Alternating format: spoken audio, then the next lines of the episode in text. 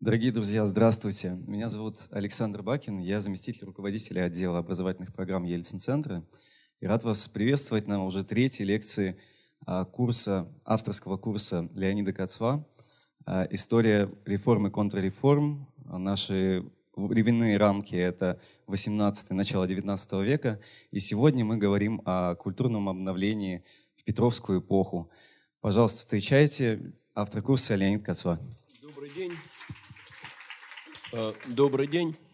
И вы знаете, э, ну вот, э, пожалуй, лучше всего, как нам всем кажется, мы по Петровской эпохе представляем себе именно культурное обновление, потому что, ну, даже внешне, если мы посмотрим на людей 17 века и людей эпохи Петра, я имею в виду, естественно, социальные верхи, э, то будет полное ощущение, что мы, так сказать, имеем дело с, други, с двумя разными странами. Э, потому что внешний облик э, решительно меняется. И, наверное, именно эта сторона петровских реформ вообще известна лучше всего – Э, немножко менее известно, что э, вся эта Петровская революция стояла, естественно, на плечах э, сделанного в 17 веке, в особенности в конце 17 века, потому что, ну, даже такие вещи, как бродобритие и использование европейского костюма, в конечном счете начались не при Петре, а при его старшем брате Федоре Алексеевиче. В особенности под влиянием Э, жены Федора, первой жены Федора, Агафьи Грушецкой, которая была э, по происхождению дочерью э, польского шляхтича. И, естественно, польское влияние при дворе стало распространяться очень быстро. Но быстро, так сказать, сравнительно с предшествующей эпохой. Ну вот, например, такой известный деятель э, эпохи Федора и Софии, как Василий Васильевич Голицын, э, человек, которому суждено было стать оппонентом Петра и э, поэтому, э, собственно, закончить жизнь э, в ссылке, в нищете и убожестве. Но с точки зрения вот, отношения к проблем культуры он, наверное, вполне был подходящим кандидатом на Петровскую кампанию. Бороду брил, э, европейское платье носил, библиотеку богатейшую дом собрал, э, карты у него висели по всем стенам в таком ну, публичном пространстве дома. Э, но все-таки надо иметь в виду, что все эти изменения, которые происходили до Петра, они были точечные, единичные. Без них Петровский переворот в области культуры был бы, по-видимому, совершенно невозможен, но сами они все-таки переворотом еще не являлись, а являлись только первыми шагами в эту сторону. А теперь еще один вопрос, э, наверное, важнейший. Э, дело в том, что э, в борьбе Петра с московской стариной, как правило, видят ну, вот такую борьбу нового передового э, с костным и отсталым. Ну, по крайней мере, такова была э, вся дореволюционная традиция историографическая, за исключением, конечно, славянофилов. И такой же была традиция советская, которая сейчас в какой-то мере преодолевается, но далеко не полностью. Но Понимаете, вот я э, в заголовок сегодняшней лекции, этого нет там в объявлении, э, хотел вынести э, слова Алексея Толстого, а к святкам так что чудо в голландцев обредил. Так вот, понимаете, это преображение подданных в голландцев для Петра было не только и не столько борьбой с отсталостью, хотя и этим, конечно, тоже – сколько в первую очередь способом достижения э, того идеала, э, который сам Петр называл регулярностью. То есть достижение единообразия, достижение унификации, естественно, на основе того идеала, который ему казался передовым, то есть западноевропейского. Старину он действительно ненавидел, но дело в том, что старина для него олицетворяла и хаос, и суеверие, и беспорядочность. Вот э, все то, с чем он столкнулся впервые в жизни, вероятно, э, в мае 82 года, э, 1682, когда э, на его глазах стрельцы э, громили и убивали московских бояр. И для него это было э, не столько отсталостью, как мне кажется, э, сколько такой дикостью, вот э, варварством в буквальном смысле слова. Но не будем забывать о другом, что вообще вся Петровская реформа, она, по словам того же Алексея Толстого, выглядела так. Государь наш батюшка Петр Алексеевич, а ведь каша-то выйдет крутенько, крутенько, матушка, крутенько. А государь наш батюшка Петр Алексеевич, а кто будет кашу расхлебывать? Дедушки, матушка, дедушки, дедушки, сударыня, дедушки. Вот, э, понимаете, в этих э, таких демонстративно-лубочных словах э, для меня, во всяком случае, вся суть петровских преобразований. И в области культуры тоже. Потому что всю эту борьбу со стариной Петр старается вести по-военному. То есть он отдает приказ – Э, подданные должны его, не рассуждая, выполнять. Ну вот давайте посмотрим, как это происходит э, с тем же Бродобритием. Вот он возвращается из Великого посольства, э, и буквально на второй день своего пребывания в Москве, в августе 1698 года, собственноручно, овечьими ножницами отрезает бороды приближенным, которые явились его поздравить с благополучным возвращением на родину. Э, проходит, ну, около полутора лет, и 4 января 1700 года издается указ о ношении европейского платья. Звучит он так. «Э, «Боярам и окольничим, и думным и ближним людям, и всех чинов служилым и приказным – и торговым людям, и людям боярским на Москве и в городах носить платья венгерские, кафтаны верхние длиной по подвязку, а исподней короче верхних тем же подобием.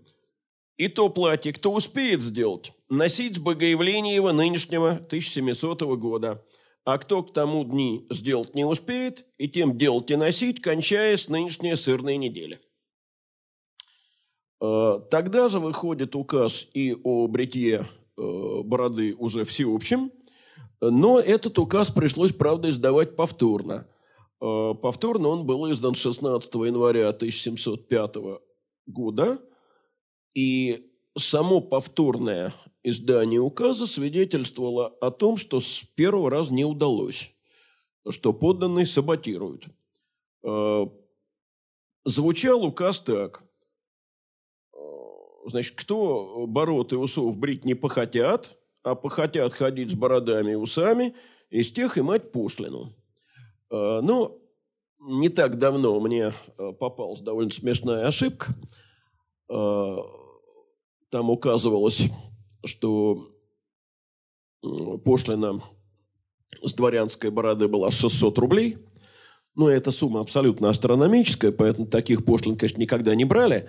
На самом деле с дворянской бороды брали 60 рублей, то есть ровно в 10 раз меньше, там лишний нолька приписали. А вот с купеческой 100. Э, во всяком случае, купцы э, гостиной и суконной сотен, э, то есть люди заведомо более богатые, чем большинство служилого сословия, должны были заплатить сотню.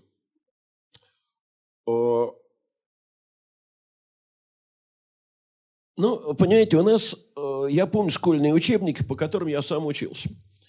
Э, насчет бродобрития там как-то умалчивалось, а вот э, что касается европейского платья, то объяснялось очень просто. В долгополой шубе неудобно работать. А вот европейское короткое платье, оно было приспособлено для всякой активной деятельности. Аргумент этот абсолютно анекдотический. Э, потому что в долгополой шубе вообще полагалось сидеть за торжественным столом, а не работать. Она для этого не приспособлена. А что касается, так сказать, русского кафтана и вообще крестьянской одежды, то она сохранялась почти в неизменном виде до середины XIX века. И как-то особенно русский мужик не жаловался на то, что ему там, жать, косить, э, пилить, рубить в этой одежде неудобно, и в немецкий камзол не переодевался. То есть, иными словами, э, прагматическое соображение удобства э, ни к переодеванию, ни к бродобритию э, никакого отношения не имели и иметь не могли.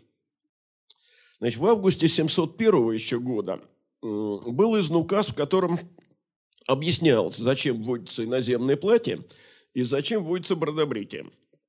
И говорилось так, что делается это для славы и красоты государства и воинского управления. Э, ну, видите, Стоглавый собор э, предупреждал, что кто будет бороду брить, тот не войдет в Царствие Небесное. Э, поэтому что такое красота, вещь в данном случае спорная – и понятно, что делалось это не для какой, не для красоты, и тем более не ради славы воинского управления, а исключительно для внешнего противопоставления нового русского человека старому русскому человеку, так, как это понимал Петр. Значит, надо сказать, что указы вот эти грозные публиковались не единожды. И не только по поводу бродобрития, но и по поводу платья. И э, указы действительно были грозные, потому что они предупреждали, э, что значит, кто появится в русском платье на улице или будет то русское платье шить и продавать, э, будет наказан вплоть до отправки на каторгу. Ну и, само собой, ссылка. Понятно, что все это сугубо противоречило э, тогдашней традиции и легко внедриться не могло. Э, ну вот смотрите, в 1704 году э, пришел в Москву, ну, по документу именно пришел, то есть, похож, пешком пришел, некий нижегородец э, по фамилии Иванов и объявил слово и дело государева. Э, слово и дело государева – это э, объявлялось в том случае, когда Э, человек являлся каким-то делом государственной важности или с большим доносом. Э, но было известно, что тот, кто объявляет слово и дело государева, тот э, первым подвергается пытке, потому что проверяют донос его на истинность. То есть человек добровольно отдавал себя на пытку. А когда его, так сказать, в Преображенский приказ притащили, он заявил, Э, Пришел я извещать государя, что он разрушает веру христианскую, велит бороды брить, платье носить немецкое и табак велит тянуть. И э, судьба совершенно очевидная. Умер в застенке под пытками.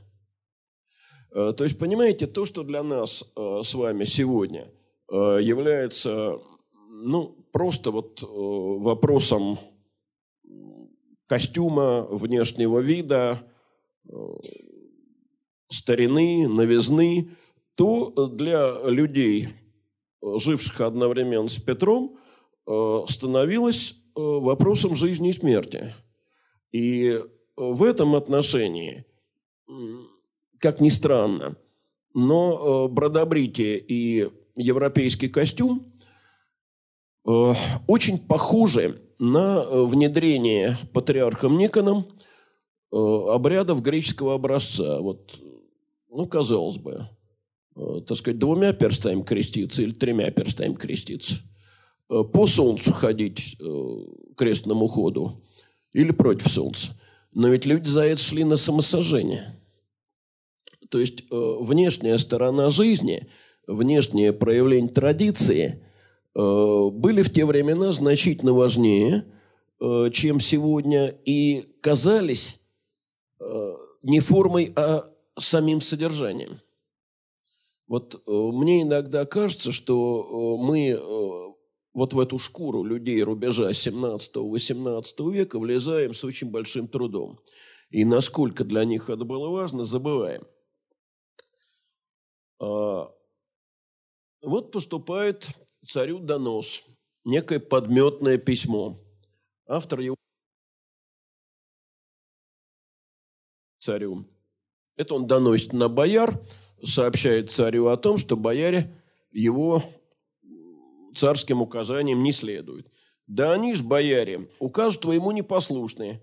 Как ты приедешь в Москву, и то при тебе ходят в немецком платье, а без тебя ходят все в русском платье. А, ну, понимаете, вот это, конечно, очень похоже на то, как относятся а, наши современники ко всякого рода проверкам и ревизорам. Э, говорится, узнаю матушку Россию – Э, но э, другого выхода, видимо, эти люди не видели. Как только царь отбывал из Москвы, вы знаете, вот такое давление спадало. Люди начинали чувствовать себя посвободнее. Но, конечно, это касается не всех, а это касается прежде всего старшего поколения. Потому что молодежь стала привыкать к новым обычаям гораздо быстрее. Э, тем более, что на это работало одновременно несколько факторов. Ну, смотрите. Э, во-первых, регулярные поездки за границу.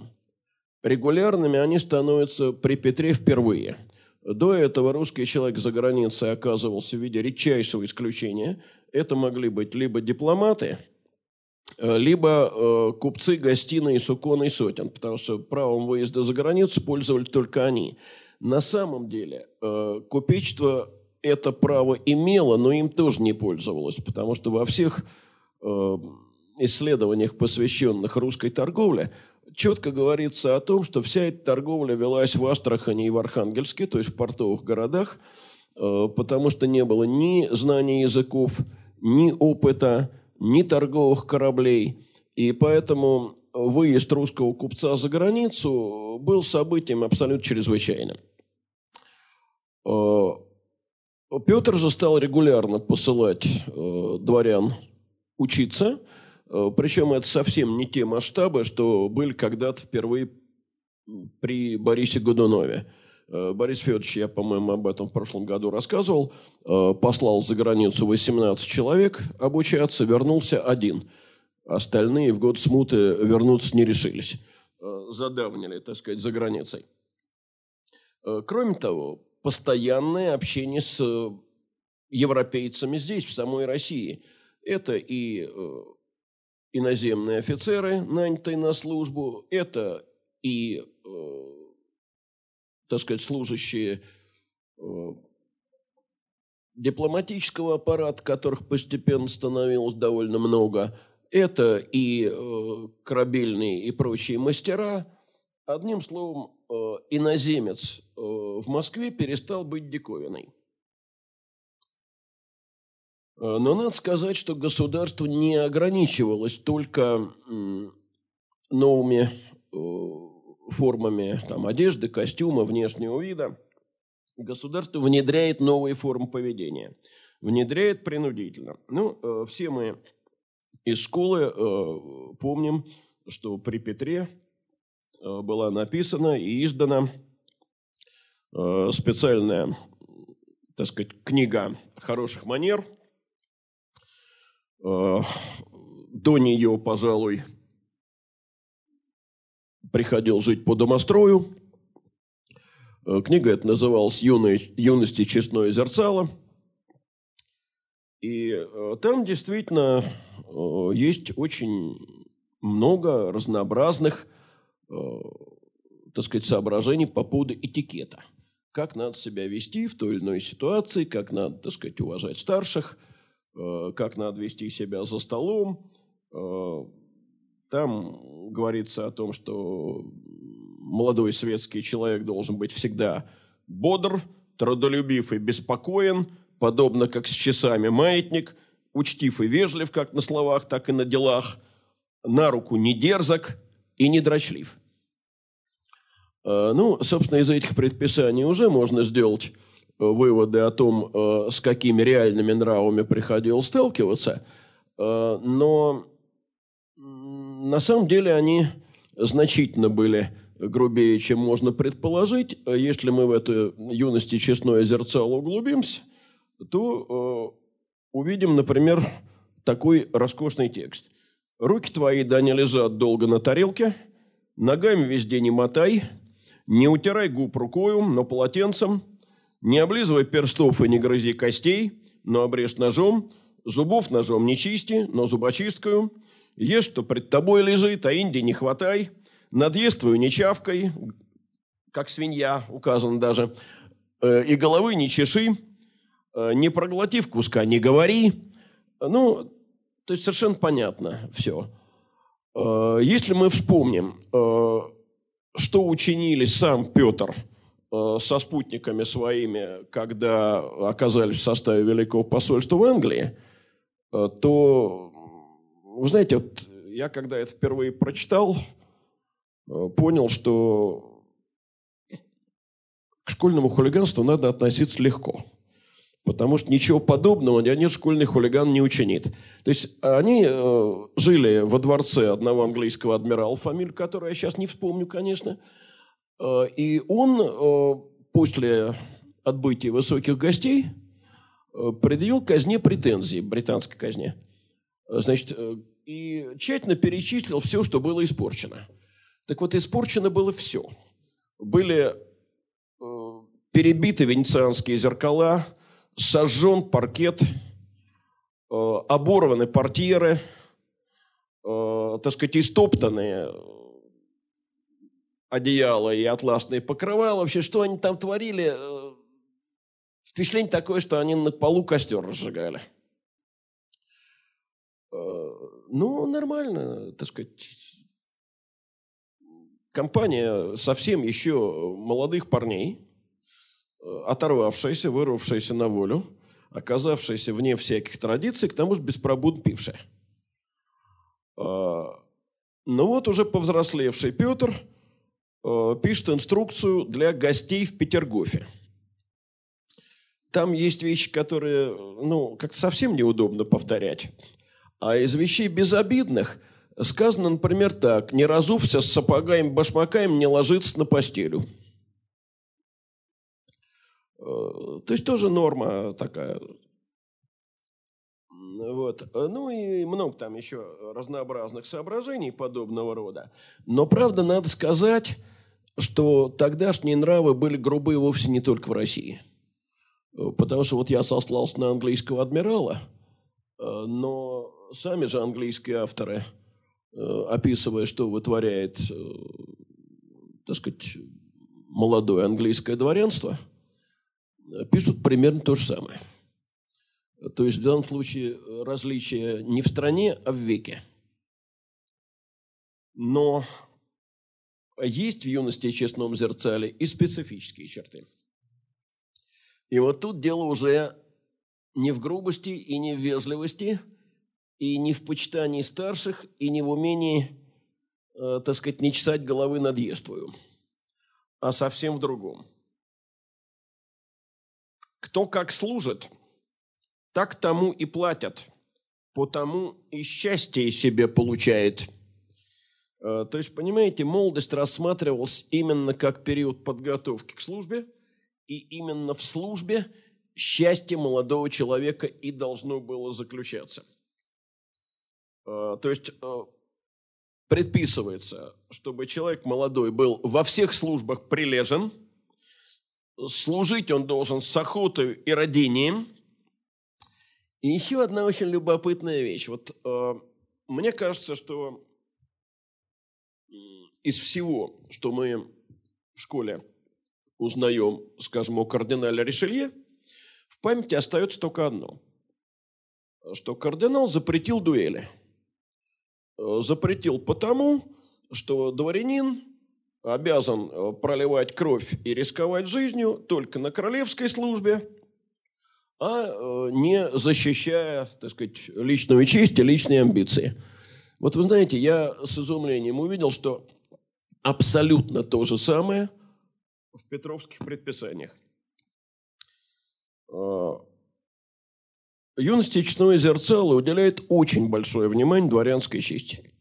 но при этом категорически запрещает защищать ее дуэлями, а предписывает сутяжничество в судах. Э, почему? По двум причинам. Во-первых, потому что, опять же, рисковать собой человек может только на государевой службе, поскольку он не сам по себе, а государев человек. А во-вторых, потому что суд – это та инстанция, где решать будет государство, а не случайность. И дуэль э, Петру, по-видимому, была глубоко антипатична еще и потому, что она противоречила принципу регулярности, несмотря на то, что, казалось бы, это вполне западный обычай. Наконец, э, нельзя обойти вниманием э, введенный, правда, уже ближе к концу Петровского царствования э, в ноябре 1718 года ассамблеи. Ну, наверное, опять же, многие помнят еще из школьного курса, что ассамблеи – это такие торжественные приемы в знатных домах, э, которые проводились в этих домах э, поочередно. И ассамблею мы часто представляем себе, в общем, довольно правильно представляем, как э, нечто среднее между торжественным приемом и балом. Ну, давайте посмотрим на указ о проведении ассамблей. Э, начинается он довольно путано. Ассамблеи – слово французское, которого на русском языке одним словом выразить невозможно. Но обстоятельно сказать – вольное, в котором доме собрания делается э, не только для забавы, но и для дела – вот вольное и тут же не только для забавы, но и для дела. Ибо тут может друг друга каждый видеть и о всякой нужде переговорить, э, также слышать, что где делается, при том же и забава. А каким образом он и ассамблеи отправлять, то определяется ниже всего пунктом, пока в обычаи войдут. И вот, вот эта последняя фраза очень важна – а каким образом отправлять, то определяет специальным пунктом, пока мест в обычай войдут. Э, значит, оказывается, э, ассамблеи должны были проводиться э, по вполне строгому распорядку. На ассамблеях предписывалось вольно сидеть, ходить, играть, но при этом запрещалось Никто другому пришкодить или унимать, также церемонии делать вставанием, провожанием и прочим, отнюдь да не дерзнет под страхом великого орла. А, ну, что такое великий орел, видимо, надо объяснить. А, это кубок а, размером примерно в полтора литра, который наливался, наполнялся, простите, каким-то крепким напитком, и его надо было выпить залпом. Э, ну, э, за исключением самого Петра и двух-трех его собутыльников, э, у которых, по-видимому, в пятке была дырка, все остальные, выпив этот самый кубок Великого Орла, немедленно падали замертво. И поэтому эта кара была действительно суровая. Но дело в том, что, понимаете, вот какие замечательные слова. Вольно сидеть, ходить, играть, церемоний никаких не делать. Но оказывается, вот к такому непринужденному времяпрепровождению людей приходилось принуждать силой. Потому что опыта непринужденного времяпрепровождения русский человек не имел совсем. Значит, э, давайте вспомним, что такое э, прием, ну, в боярском, скажем, доме, уж не говоря царский прием, э, в 16-17 веке. Это чинное сидение за столом, с поочередным, так сказать, выпиванием за государя, за хозяина дома. Особый кубок пился за хозяйку, когда она появлялась перед гостями, кланялась, они ее благодарили за э, собранный стол, и после этого она удалялась на женскую половину. А, и вдруг вот э, нужно танцевать, музицировать, на вольные темы разговаривать. Э, Все это оказывалось совершенно тягостной повинностью. Причем повинностью, кстати, очень дешевой. Э, потому что я, честно говоря, не знаю по обычаю того времени, э, мог ли появиться второй раз на ассамблее в том же костюме, э, так сказать, представитель мужского пола. Но то, что это было совершенно невозможно для дам, это очевидно. Значит, каждой ассамблее нужно было шить новый туалет. А туалеты были такие, что иной раз они обходились в цену села с деревнями. То есть это был, помимо всего прочего, просто разорительно. Но э, вот я сказала женский туалет. Э, дело в том, что на ассамблее был предписано являться женами и дочерьми. А не забудьте, пожалуйста, что э, русская бытовая культура была абсолютно восточной. В ней не было чедры, но в ней была женская половина дома. И когда вот мы говорим там теремное заключение женщины, понимаете, это надо совершенно буквально. До замужества э, девушка вообще не имела возможности общаться с противоположным полом. А э, после замужества э, муж, его близкие, и вот такое вот общение с гостями. Она выходила, кланялась и уходила. Теперь на ассамблеях танцы – общение с иностранцами, значит, танцам надо учиться. Иностранные языки надо учить, потому что ну, для Петровской эпохи это особенно характерно, но это и позже сохранялось. Э, иностранец, приезжавший в Россию, не слишком торопился, как правило, учить русский язык, зато принимающая сторона считала своим долгом общаться с ним на языке оригинала – и вообще надо учить политес. Вот те самые хорошие манеры. А это целая наука по тому времени. Потому что сегодня мы впитываем, ну, скажем, правила поведения в публичных местах э, с ранних детских лет. Тогда это было невозможно. У предшествующего поколения не было такого опыта. Значит, все это приходилось набирать вот сейчас, взрослым людям.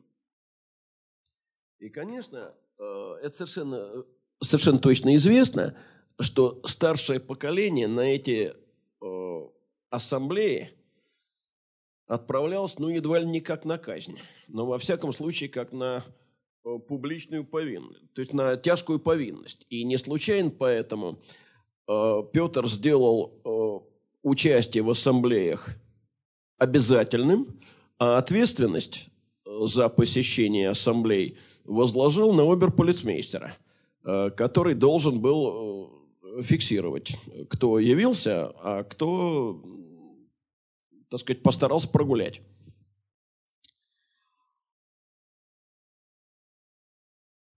И опять же, старики, для которых это было нарушением всех мыслимых и немыслимых приличий. Так сказать, отсиживались у стенки и тихо ворчали. А молодежь довольно быстро привыкала. Не забудьте еще одного. Понимаете, вот мы все время говорим о, о костюме Петровской эпохи. Значит, короткий камзол, панталоны, чулки там, и так далее, и так далее. И все это мужской костюм.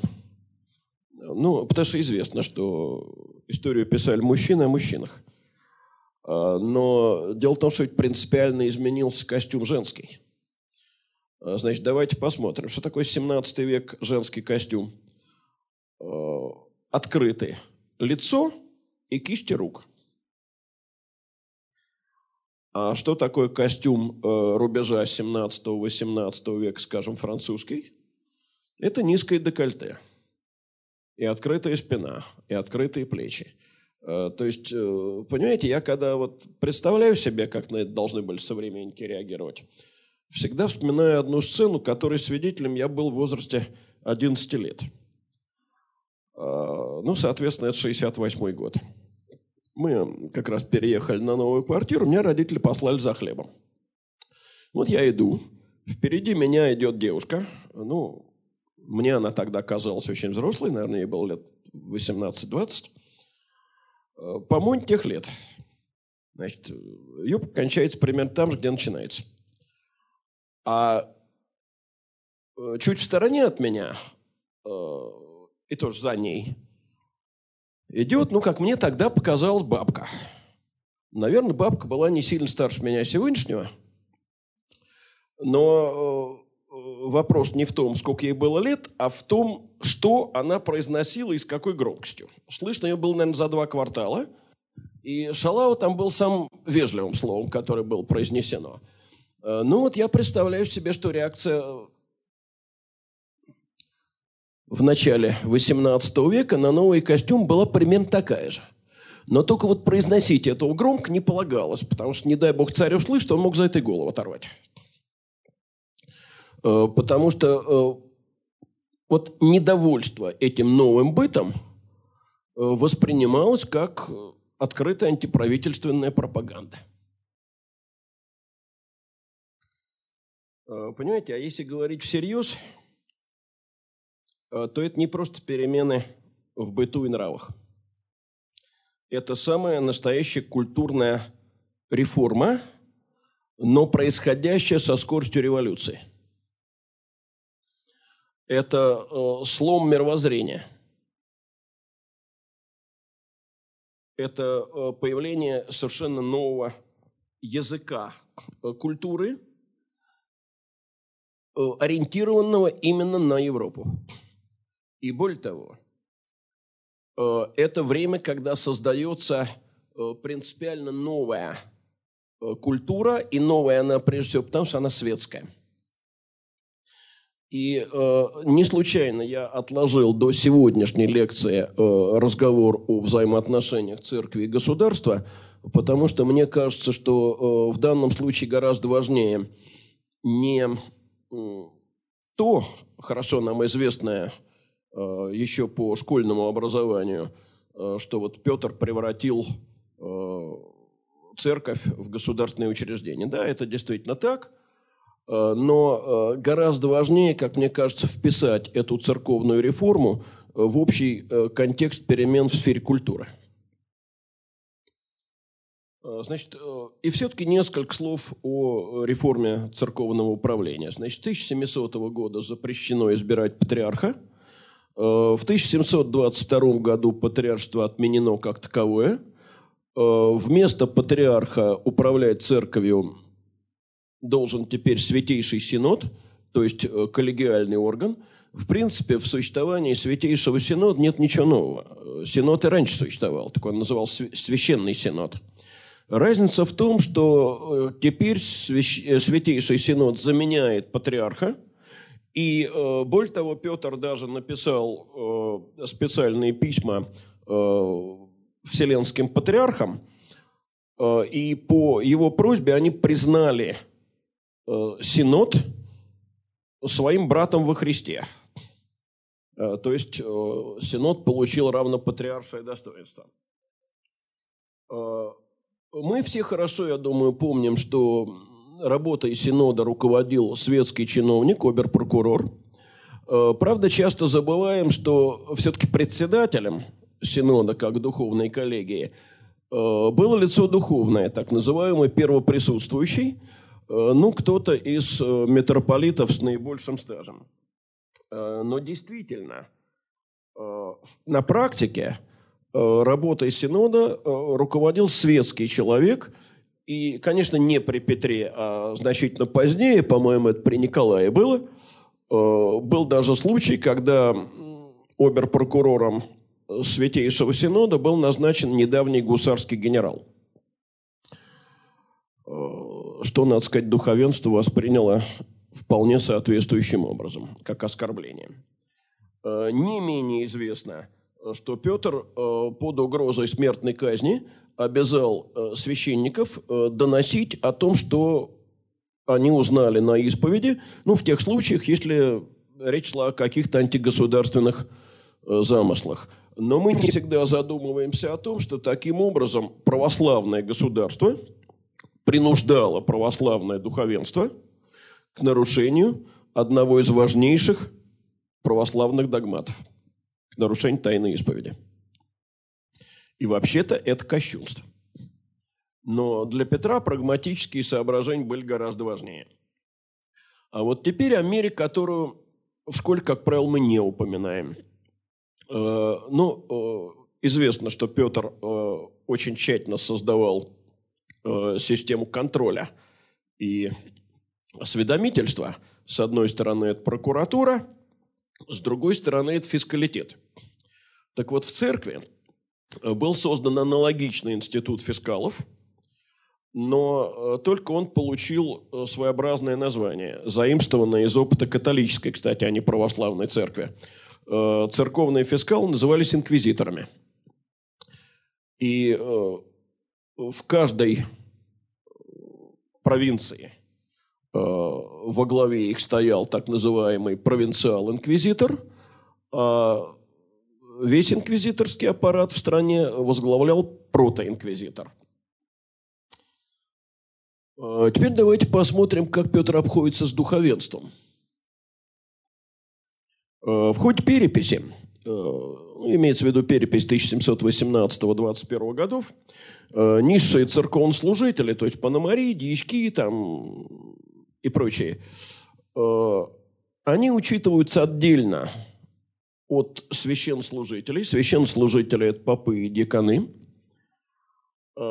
И пусть проведения э, переписи, они положены в подушный оклад.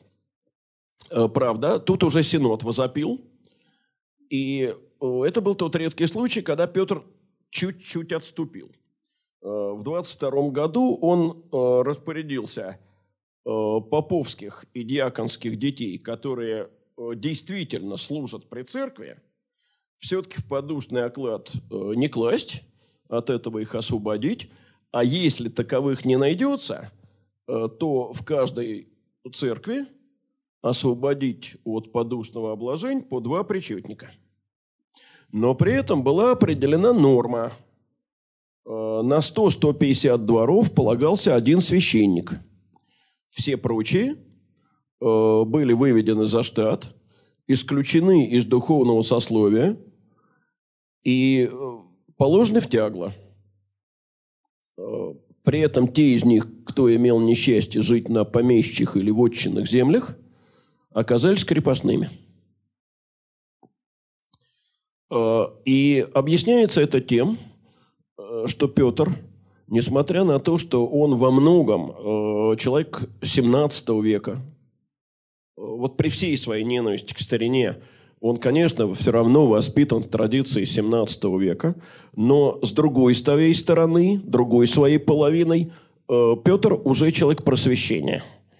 И духовенство он воспринимает, ну, во многом просто как тунеядцев. При этом особую ненависть он испытывал э, к монашеству. Э, монахи, во-первых, для него были врагами – Э, потому что он в них как раз и видел защитников старины. Э, но дело не только в этом. Э, он постоянно пишет об их бесполезности, об их корыстолюбии, называет их ханжами и святошами. Вот в самом конце жизни, в 24 году, там, по-моему, меньше, чем за год до смерти, он пишет, что кто в монахи уходит? В монахи уходят крестьяне. Для чего? Для того, чтобы уклоняться от податей и э, жить в праздности. И рассуждает так. Что же прибыль обществу от всего? Воистину, токма старая пословица. Ни Богу, ни людям. Понеже большая часть бегут от подати и от лености, дабы даром хлеб есть. Э, понимаете, вот если это прочитать, Э, то может показаться, что это пишет э, не православный государь всей Руси, а большевистский пропагандист 30-х годов 20 века. Потому что вот тут все сразу. Тут и тунеядцы, и бесполезные для общества, и, так сказать, праздность и леность. Но вот поверьте, что это петровские слова. И, конечно, во многом кризис монашества на Руси действительно существовал. Э, понимаете, и э, вот э, эта картина, А помните картину Перова?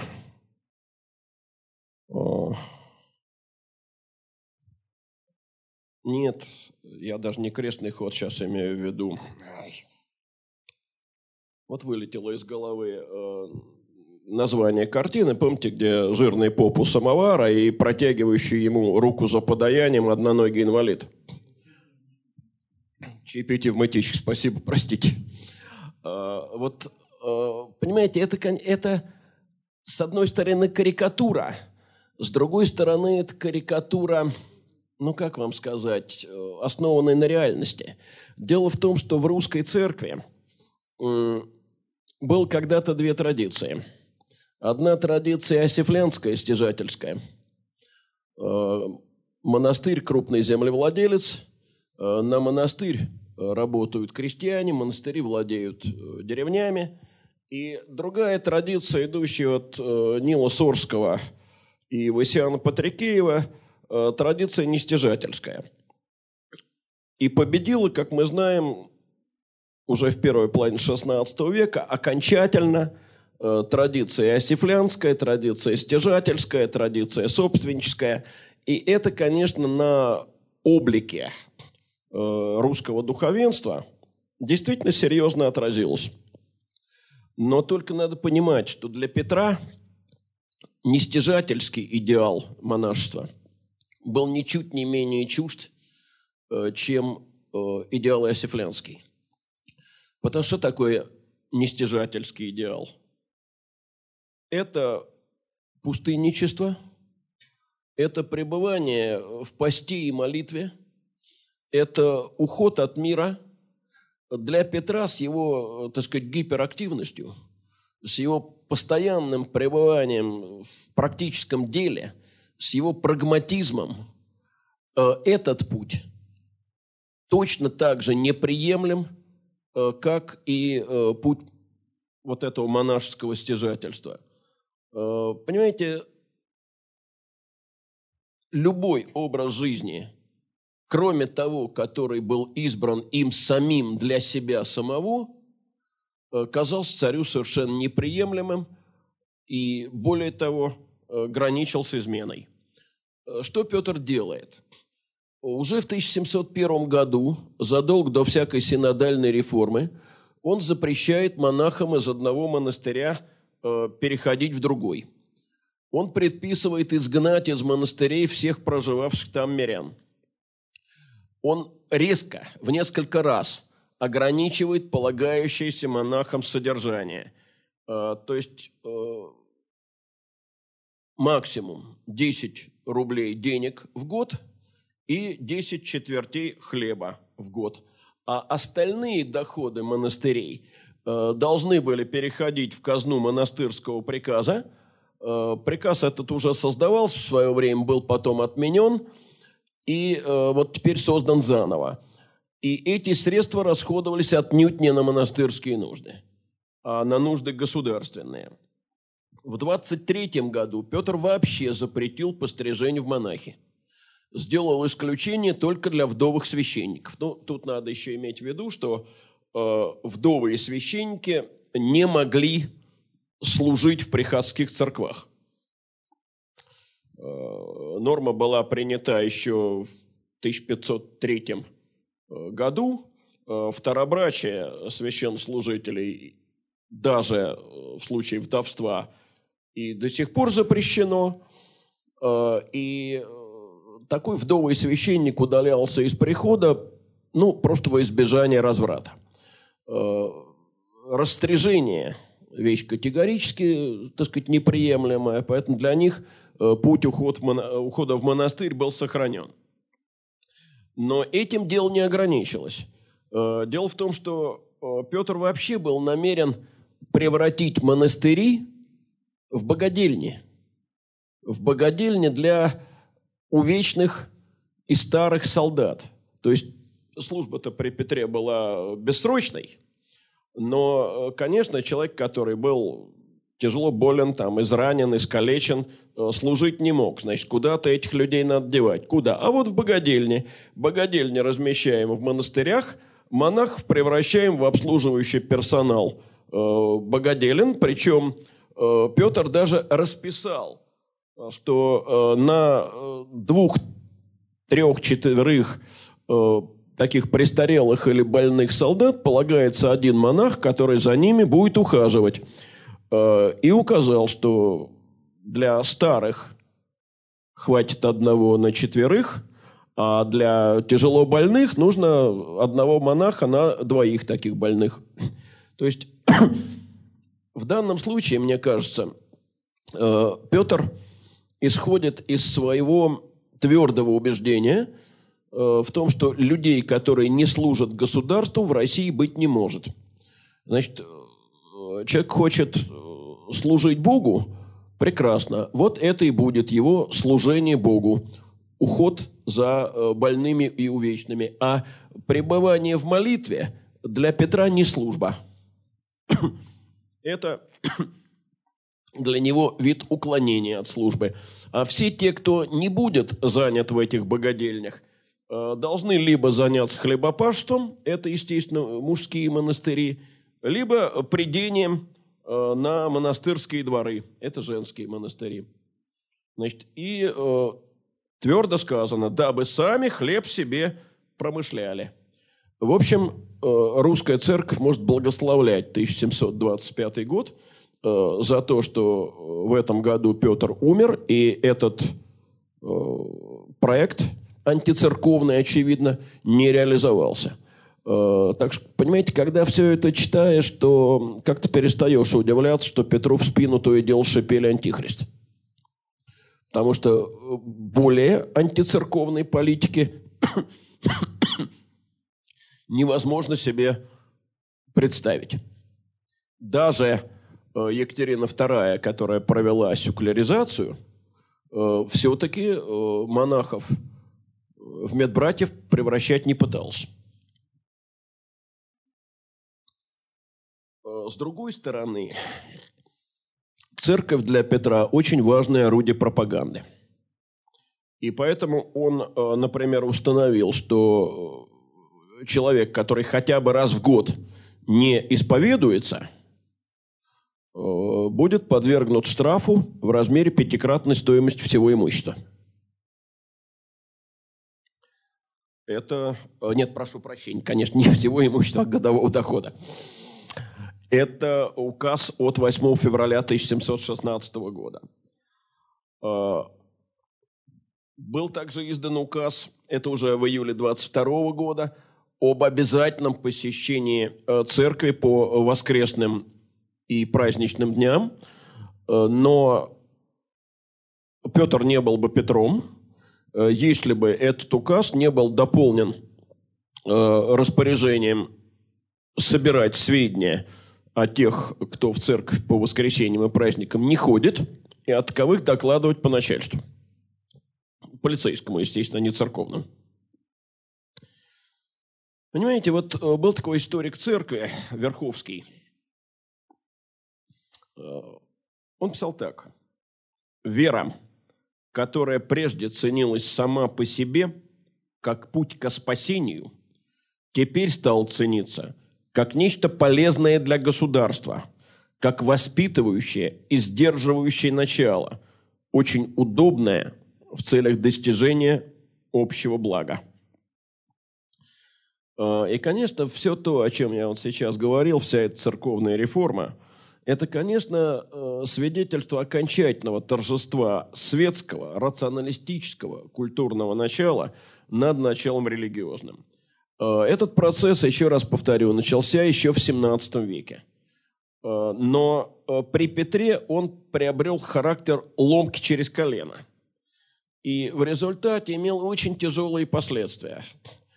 Последствия эти – это утрата русской церкви морального авторитета. По словам того же Верховского, церковь оказалась вынуждена оправдывать любые политические шаги власти, э, включая такие, как накопление богатства, крепостное право, э, телесные наказания и так далее. Э, но это же не проходит просто так.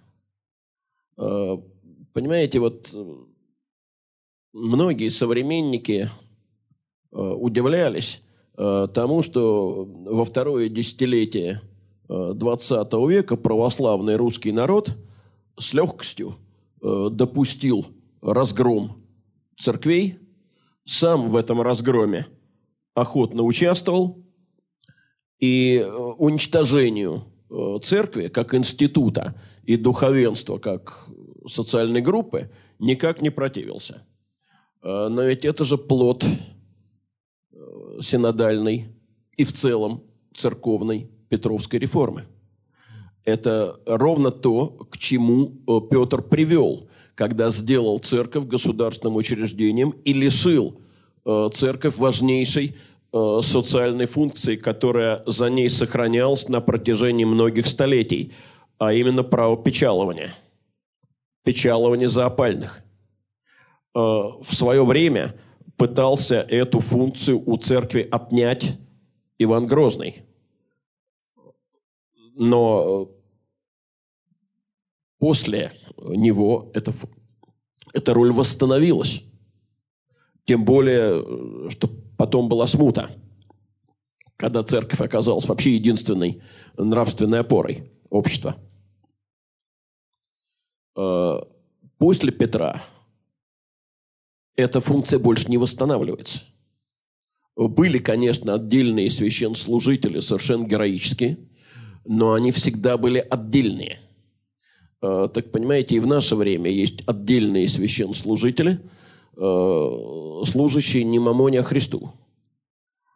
Но церковь как институт сегодня, как мне кажется, я вполне допускаю, что со мной совсем не все согласны, но мне кажется, что церковь сегодня гораздо больше призывает к репрессиям, чем к милосердию. И это, с одной стороны, реакция э, на, э, так сказать, годы гонений, и теперь, так сказать, берется реванш. А с другой стороны, это та э, традиция э, иосифлянско-синодальная, э, которая была заложена еще задолго до наступления 20 века.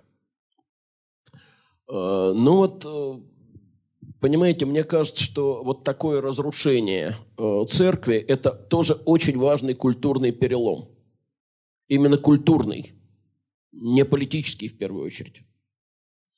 А теперь давайте посмотрим, что делается в области просвещения. А, был такой современник Петра, русский агент в Лондоне, Федор Салтыков. В 14 году, а, обратившись к царю с письмом, он писал, «Э, без свободных наук и добрых рукоделий не может государство стяжать себе умного имения. И э, вот я хочу обратить ваше внимание на то, насколько в области свободных наук Россия в то время отставала от Европы, от западного мира. Первый университет в Европе появился в 1088 году. То есть за 9 лет э, до знаменитого Любечского съезда 1097 года, когда русские князья впервые сформулировали принцип «каждый додержит отчину свою». Э, к концу XIII века, а что такое конец XIII века? Это время, когда московские князья начинают подумывать о том, чтобы вот вступить в борьбу с тверскими князьями за великокняжеский ярлык. Вот к этому времени в Италии пять университетов, в Испании и в Англии по два, э, во Франции и в Португалии э, по одному, но, правда, во Франции это Сорбонна. Так, чуть-чуть. А в России первые школы, вот не университеты, школы, э, появляются в 17 веке. Системы школьного преподавания не существовало. Э, преподавателей, как социальной группы, не существовало. Э, в Европе, ну, практически в каждом крупном городе школяры Преподаватели – это отдельная социальная группа со своими привилегиями, со своими обязанностями, со своими традициями. В России эти группы населения в принципе неизвестны. Значит, ну, первая сколько известная школа появилась в России в 1621 году. Но это была школа в немецкой Слободе, которую создали проживавшие в Москве иноземцы э, для своих детей. Э, правда, э, некоторые московские дети эту школу посещали. В сороковых годах, благодаря Федору Ртищеву, появилась школа при Андреевском монастыре. Там преподавали ученые украинские монахи – Э, своего ученого монашества в России практически не было. Значит, учили в этой школе э, церковнославянскому, греческому, латинскому языкам, риторике и философии. Э, в этой школе работал известный в то время богослов Епифаний Славенецкий. Именно он составил одно из первых учебных пособий. Как оно называлось? лексикон речений языка славянско и греческо, соединими языки в научении и уразумении учащихся. Он же э, перевел э, на русский язык э, книгу, которая стала, в общем, первым сочинением по педагогике, доступным русскому читателю. Это была книга Эразма Роттердамского «Гражданство обычаев детских». Э, позже – появляются школы Семена Полоцкого и Сильвестра Медведева. Но об этих школах довольно часто говорят, что они имели пролатинскую направленность. Не будем забывать, что э, Семен Полоцкий выходец из э, Речи Посполитой. 85 э, год – это уже время, когда на престоле Петр. Три года. Правда, правит не он, правит Софья Алексеевна – Э, значит, в Богоявленском монастыре открывается академия. Через два года она переезжает в Зайкон-Спасский монастырь. Э, эту академию возглавляют э, выходцы из Падуанского университета, греки, братья Лихуды.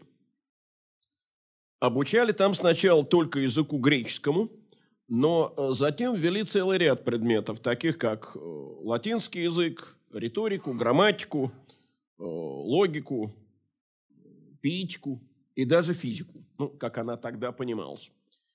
И преподавание велось тоже не только по-гречески, но и по латыни.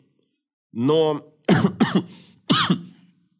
в 94 году, а это уже времена не Софьи, это, кстати, год первого Азовского похода, то есть Петр уже правит самостоятельно – Э, в 1994 году лихуды были устранены от преподавания в академии, потому что на них была отправлена жалоба Иерусалимскому патриарху Досифею, и тот с возмущением написал в Москву, что делихуды забавляются около физики и философии. Казалось бы, при чем здесь э, Иерусалимский патриарх, когда в Москве давным-давно существует свой патриархат. Но дело в том, что лихуды были присланы в Москву как раз по благословению э, Иерусалимского патриарха, и, соответственно, он мог в это вмешиваться. Э, лихудов перевели э, для занятий в московскую типографию. Еще через 10 лет, в 1704 году, обвинили в ересе и сослали в Ипатьевский монастырь. Э, через два года им, правда, удалось вернуться к преподаванию, но не в Москве, а в Новгороде. Э, то есть, э, если мы посмотрим внимательно, то даже в первые годы Петровского царствования то образование, которое в России существовало, носило характер сугубо схоластический, религиозный, и никакого светского образования в стране практически не было.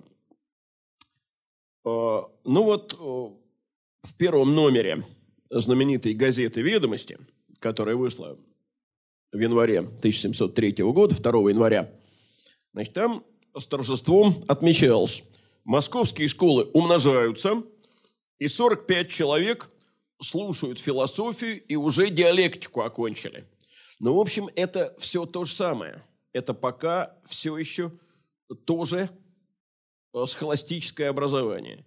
Для государственных нужд славяно-греко-латинская академия готовила только переводчиков и справщиков книг для печатного двора. А государству требовали другие знания. Э, началась Северная война с 700 года, и потребовали знания э, практические. Э, нужны были инженеры, нужны были кораблестроители, артиллеристы, медики, горные мастера, вот люди – таких специальностей. И новые школы стали создаваться с 1701 года. Значит, это э, Пушкарская школа и Навигатская школа.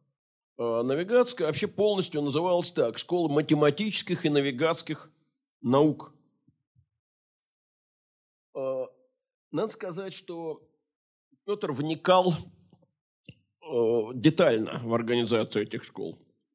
Ну вот смотрите, вот указ о создании э, Пушкарской школы, это 10 января 1701 года.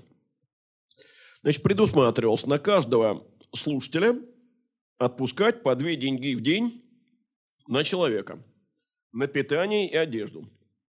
Велено на новом пушечном дворе построить деревянные школы и в тех школах учить пушкарских и иных посторонних чинов людей, детей – их словесной и письменной грамоте и цифирю, и иным, иной инженерным наукам. И будучи им в тех школах учиться вышеописанным наукам с прилежанием, а выучась, без указу с Москвы не съехать, также в иной чин, кроме артиллерии, не отлучаться. И учащимся, и переимчивым будет государево особливое жалование и дача, смотря по учению. То есть, видите, во-первых, уже тогда вводилось нечто вроде распределения, то есть никуда в иной чин не отлучаться, и, так сказать, поощрение в зависимости от результатов государева. Дача будет смотря по учению. Набрали в эту школу 300 учеников.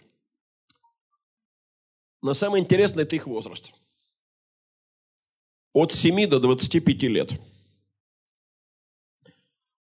понимаете, э, сегодня, когда э, в школе обучаются дети от 7, ну, от 6 формально, до 17, они хотя бы сидят в разных классах. Учить вместе 7-летнего и 17-летнего никому не приходит в голову. Тогда такого различия не было. И великовозрастные 25-летние лбы и 7-летние дети сидели в одном помещении вместе, потому что изучали они, ну, в общем, одно и то же. А, школа делилась, правда, на два отделения.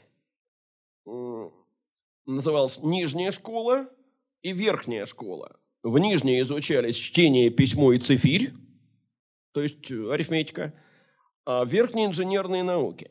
Но от возраста это никак не зависело, а, потому что ну, вот такой великовозрастный э, персонаж, неграмотный, не умеющий читать и писать, э, начинать должен был с того же, с чего э, начинал 7-8-летний ребенок. К этому надо еще добавить, что всеми ныне проклинаемой классно-урочной системы тоже не существовало. Поэтому каждый обучался по индивидуальной программе. Это вот к вопросу о том, хорошо ли, когда каждый учится по индивидуальной программе. А, понимаете, обучали тогда буквослагательным методом. Каждый вслух читал свое, а в помещении находилось человек 20, а то и 30. И какофония была та еще. Значит, навигатская школа организована была примерно так же. А, располагалась она а, в знаменитой Сухаревой башне. И в первом сообщении в этой школе, в том же номере ведомостей, мы читаем, что в математической штурманской школе больше 300 человек учатся и добрые наук приемлют. А с 1715 года э, Московская навигаторская школа стала своего рода э, подготовительным отделением э, для морской академии, которая, естественно, располагалась уже не в Москве, а ближе к делу, в Петербурге. В 1703 году была открыта так называемая русская школа на верфи под Воронежем для корабельных мастеров – Значит, здесь иностранным языкам не учили, здесь учили русскому языку и арифметике, но э, этой школе не повезло. Э, Петр полностью переориентировался с Черноморского или Азовского направления на Балтийское. Воронежские верфи утратили свое значение, школа закрылась. Зато были открыты аналогичные школы попозже в Кронштадте, в Ревеле – и еще на, в нескольких городах э, вот, э, Балтийского региона. В Петербурге такая школа появилась только в 1717 году, и спустя два года в ней было учеников больше 170. Э, значит, предписывалось регламентом Адмиралтейства плотничих и прочих мастеровых людей, детей, надлежит обучать грамоте, цифире и плат геометрии – дабы потом могли добрыми мастерами быть, для чего особую школу иметь.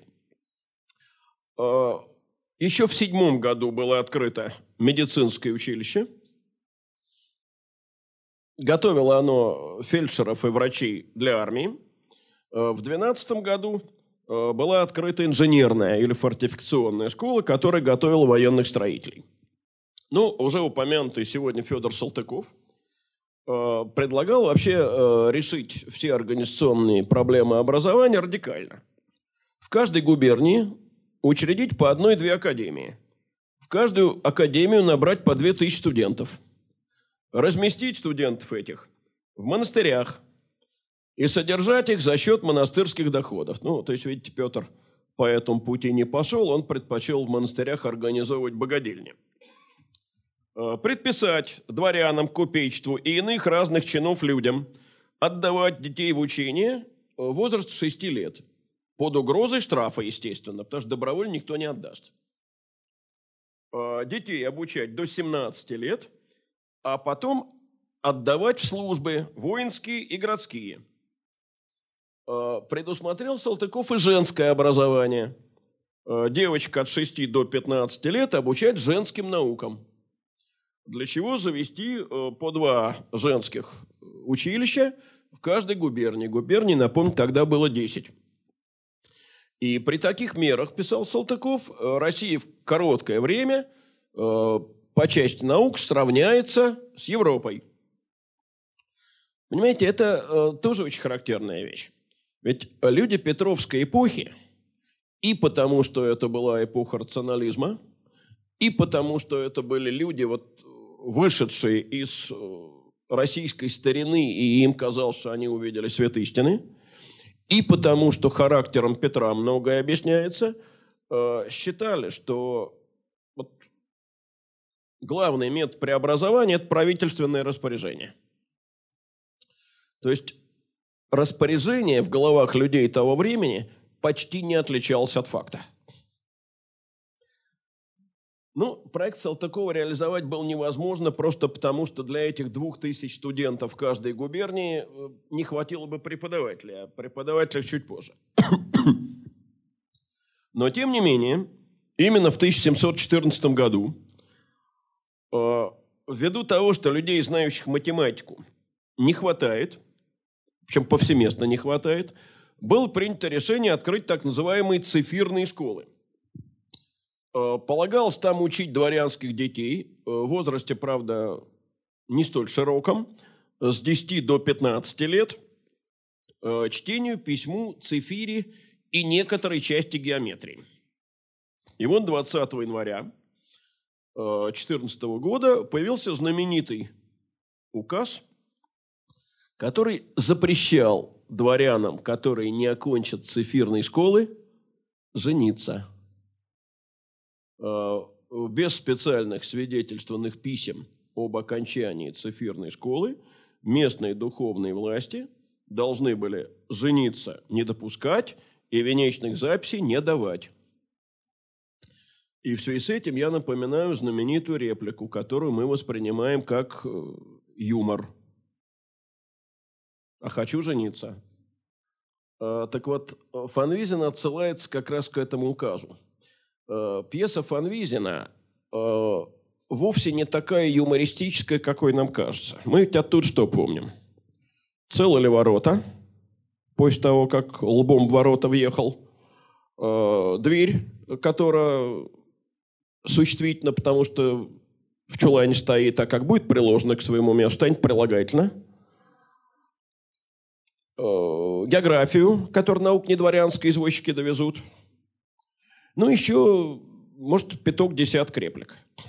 На самом деле, э, «Недоросль» – пьеса насквозь идеологическая. Э, пьеса, полностью посвященная противопоставлению Стародума, Милона, Правдина, вот этому костному миру э, скотининых и Митрофанушек. И реплика Митрофанушки – это как раз э, квинтэссенция э, вот этого костного дворянского мировоззрения, э, костного подхода «учиться не хочу, хочу жениться». Это нежелание исполнять благодетельные распоряжения власти. Не будем забывать, что Фанвизин чиновник – Фанвизин был секретарем Никиты Ивановича Панина. А, и это, конечно, насквозь дидактическая пьеса. А, правда? Забегу чуть-чуть вперед.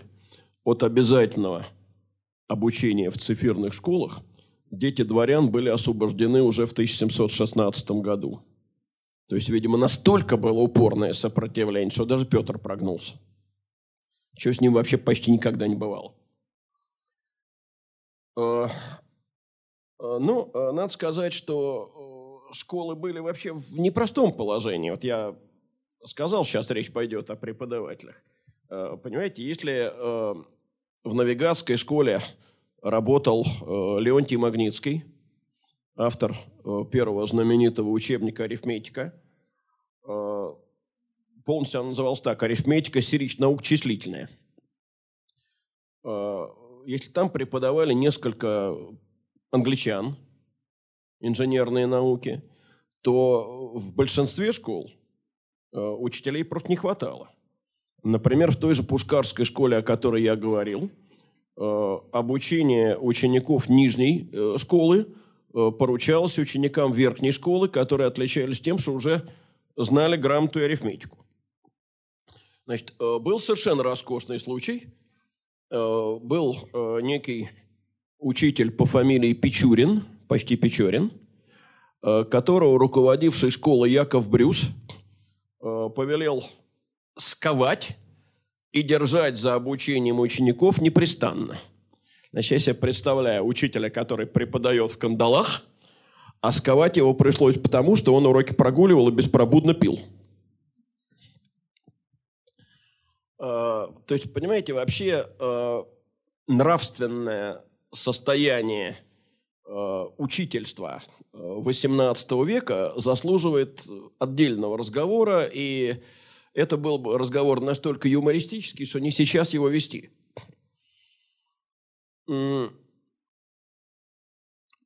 Другая проблема.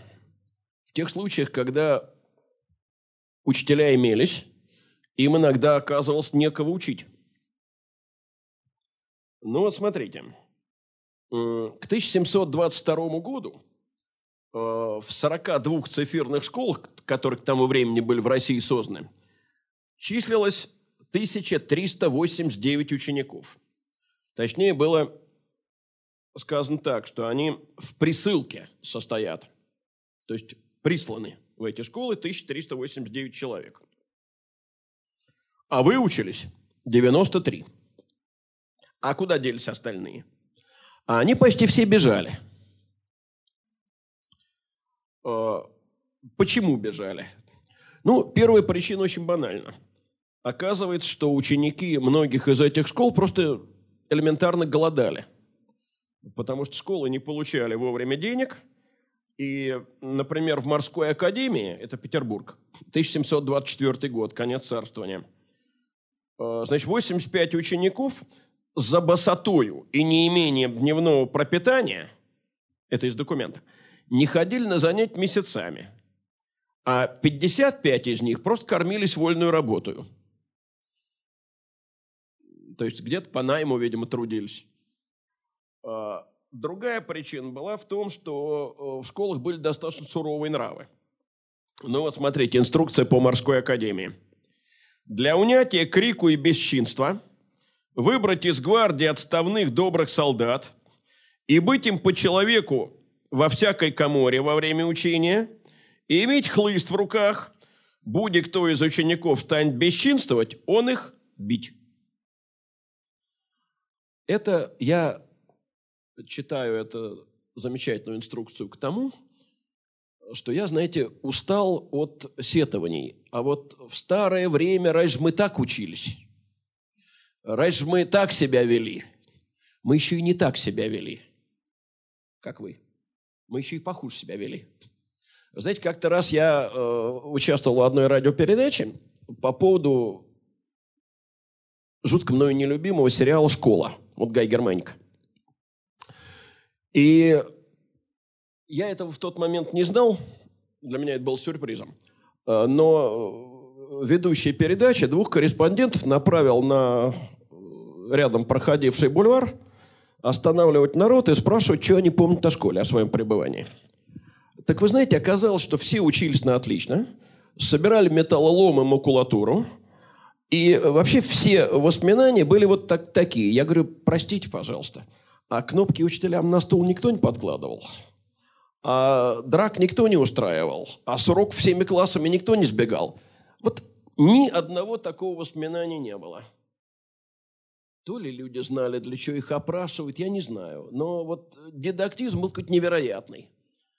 Так вот, э, понимаете, еще в XVIII веке предписывалось, кто из учеников станет бесчинствовать, тех бить хлыстом. А при этом не забывайте, пожалуйста, что э, эти бесчинствующие часто в возрасте 20-25 лет. То есть они бесчинствовать могли как следует. А, но на самом деле важнее были другие причины. Смотрите, срок учебы – 10 лет – ежедневное учение 8-9 часов. Каникулы, неделя на Рождество и один месяц летом. Все. Э, почему? А потому что очень э, низкая эффективность тогдашней школы. Э, значит, теория педагогическая не существовала в принципе. Она еще даже не зарождалась. Методик не было. Практически единственным способом обучения было заучивание текстов наизусть. Причем многие преподаватели сами еле-еле говорили по-русски. Объяснить материал толком не могли. Ну, о том, что творилось в помещении, я уже так сказать, сказал. Учебников общепринятых нет. Каждый учитель ведет э, занятия либо по своим записям, либо по каким-то произвольным книгам. Э, значит, подготовка учеников самая разнообразная. И вот смотрите, вот у нас одна из циферных школ. В ней 28 школьников изучают арифметику. Из них 11 изучают нумерацию, то есть учатся просто цифрам. 5 изучают аддицию, один – субстракцию, трое – мультипликацию и пятеро – дивизию. Э, ну вот я предлагаю для начала угадать, что такое мультипликация, а потом пойдем дальше. Да. Мультипликация – это умножение, а дивизия – деление, соответственно. Еще двое изучали десятичные дроби – и один уже дошел до циркульных приемов геометрии. Все это в одном помещении. И все это с одним преподавателем. Э, я при своей учительской профессии могу героизму своих далеких предшественников только удивиться. Вот я назвал сегодня арифметику Магнитского. Но как построен учебник? На изучение арифметики Магнитский отводит год. На изучение геометрии 8 месяцев. На изучение плоской тригонометрии 3 месяца. Все науки изучаются последовательно, одна за другой. Э, никакого математического мышления он не пытается формировать, и никаких математических законов он не разъясняет. Э, он обучает только производить арифметические действия. Это учебник, по которому будут учиться примерно 50 лет э, российские школяры. Вряд ли какой-то еще учебник за всю историю отечественной школы продержался так долго. А вот география. А что такое география? Оказывается, география есть математическое смещенное, изъясняет фигура или корпус и фикция свойства земноводного корпуса, купно с феноменами, с явлениями небесных тел, Солнца, Луны и звезд. Вот извините, это можно только заучить наизусть. Это, знаете, как в том анекдоте – понять это нельзя, это можно только толко запомнить. Но, в общем, для того, чтобы это запомнить, тоже надо потрудиться, по-моему, часа полтора. А, а, поэтому кого школы выпускают? Школы выпускают исключительно узких профессионалов. А, понимаете, широкое образование вообще не является задачей школы в это время – значит, математика, астрономия, инженерное дело, фортификация, а, то есть предметы исключительно практического свойства. А, традиционные для российской школы э, риторика, грамматика и богословие сохраняются только в епархиальных школах. Гуманитарное образование государству не интересно, государство им не занимается – о том, что гуманитарное образование государству тоже необходимо, наверное, задумается по-настоящему только XIX век. А, цифирные школы были предназначены для дворянских детей. Это тоже очень важная черта Петровской школы, ее сословность. Значит, принимать школы э, было предложено всяких чинов людей. Научили и по-разному, и просто разному. А, например, а, вот навигатская и пушкарская школы. Там есть подготовительное отделение, так называемая русская школа и цифирная школа. Значит, для большей части разночинцев обучение заканчивалось чтением, письмом и счетом.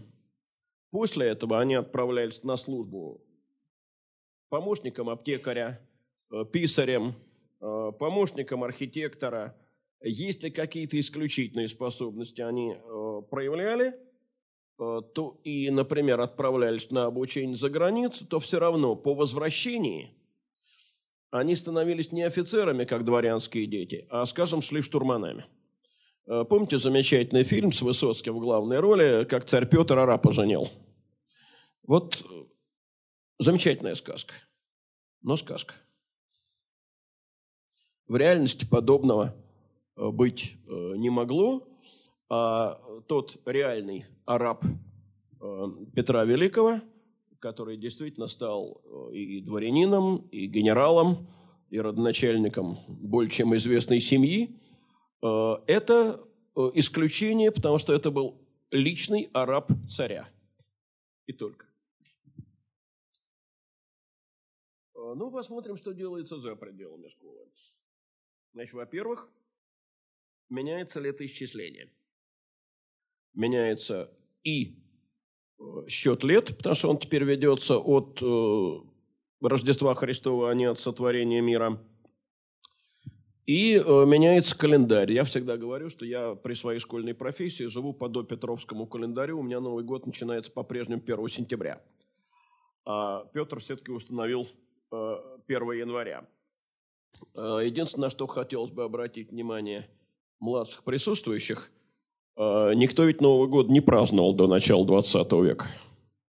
Во-первых, потому что праздновали Рождество, а во-вторых, потому что у подавляющего большинства населения страны просто элементарно не было часов. И, соответственно, определить, когда там в Москве бьют куранты, где-нибудь в Вязниках уже было невозможно. 1708 а, год отменен церковнославянский шрифт. Введен гражданский шрифт, причем, что любопытно, царь его разрабатывал лично – Э, с 1702 года первая газета. Сегодня уже несколько раз я ее упоминал в «Ведомости». При Алексее Михайловиче газета была. Э, «Курант» она называлась. Но эта газета была рукописная и издавалась в нескольких экземплярах для царя и придворных. Э, значит, «Ведомости» были совершенно не похожи на современные газеты, потому что это была газета исключительно новостная. Вот из Амстердама пишут из Лондона пишут, из Тагила пишут, например, о поиске каких-то новых минералов. То есть э, войны, зарубежные события, строительство заводов, поиск минералов. Вот э, то, о чем газета считала нужным информировать. 1714 э, год. Э, прообраз первого музея – Пока это еще не музей, это кабинет редкостей э, в летнем дворце царя, э, будущая кунсткамера. Э, специально здание для кунсткамеры начали строить в 1718 году. В 19 открыли кунсткамеру для свободного посещения. Практики хождения по музеям русский человек не знал, поэтому каждому пришедшему наливали и давали закусить. И надо сказать, что традиция бесплатного посещения кунсткамеры сохранилась почти до наших дней. Вот не знаю, сейчас взимают там за вход плату или нет. А, значит, царь повелел а, свозить в этот свой кабинет древности все, что взяло старое необыкновенно. И там действительно э, были самые разнообразные экспонаты от древних рукописей и старинных пушек – Э, до заспиртованных монстров. Ну, типа там двухголового теленка и тому подобных прелестей. Э, в детстве, наслышавшись об этих прелестях, я в Кунсткамеру избегал ходить до 20 с лишним лет, о чем жутко жалею. Э, потому что прекрасный этнографический музей. К тому моменту, когда Кунсткамера была открыта для свободного посещения, библиотека в ней была, вероятно, самая богатая в России. 11 тысяч томов она насчитывала.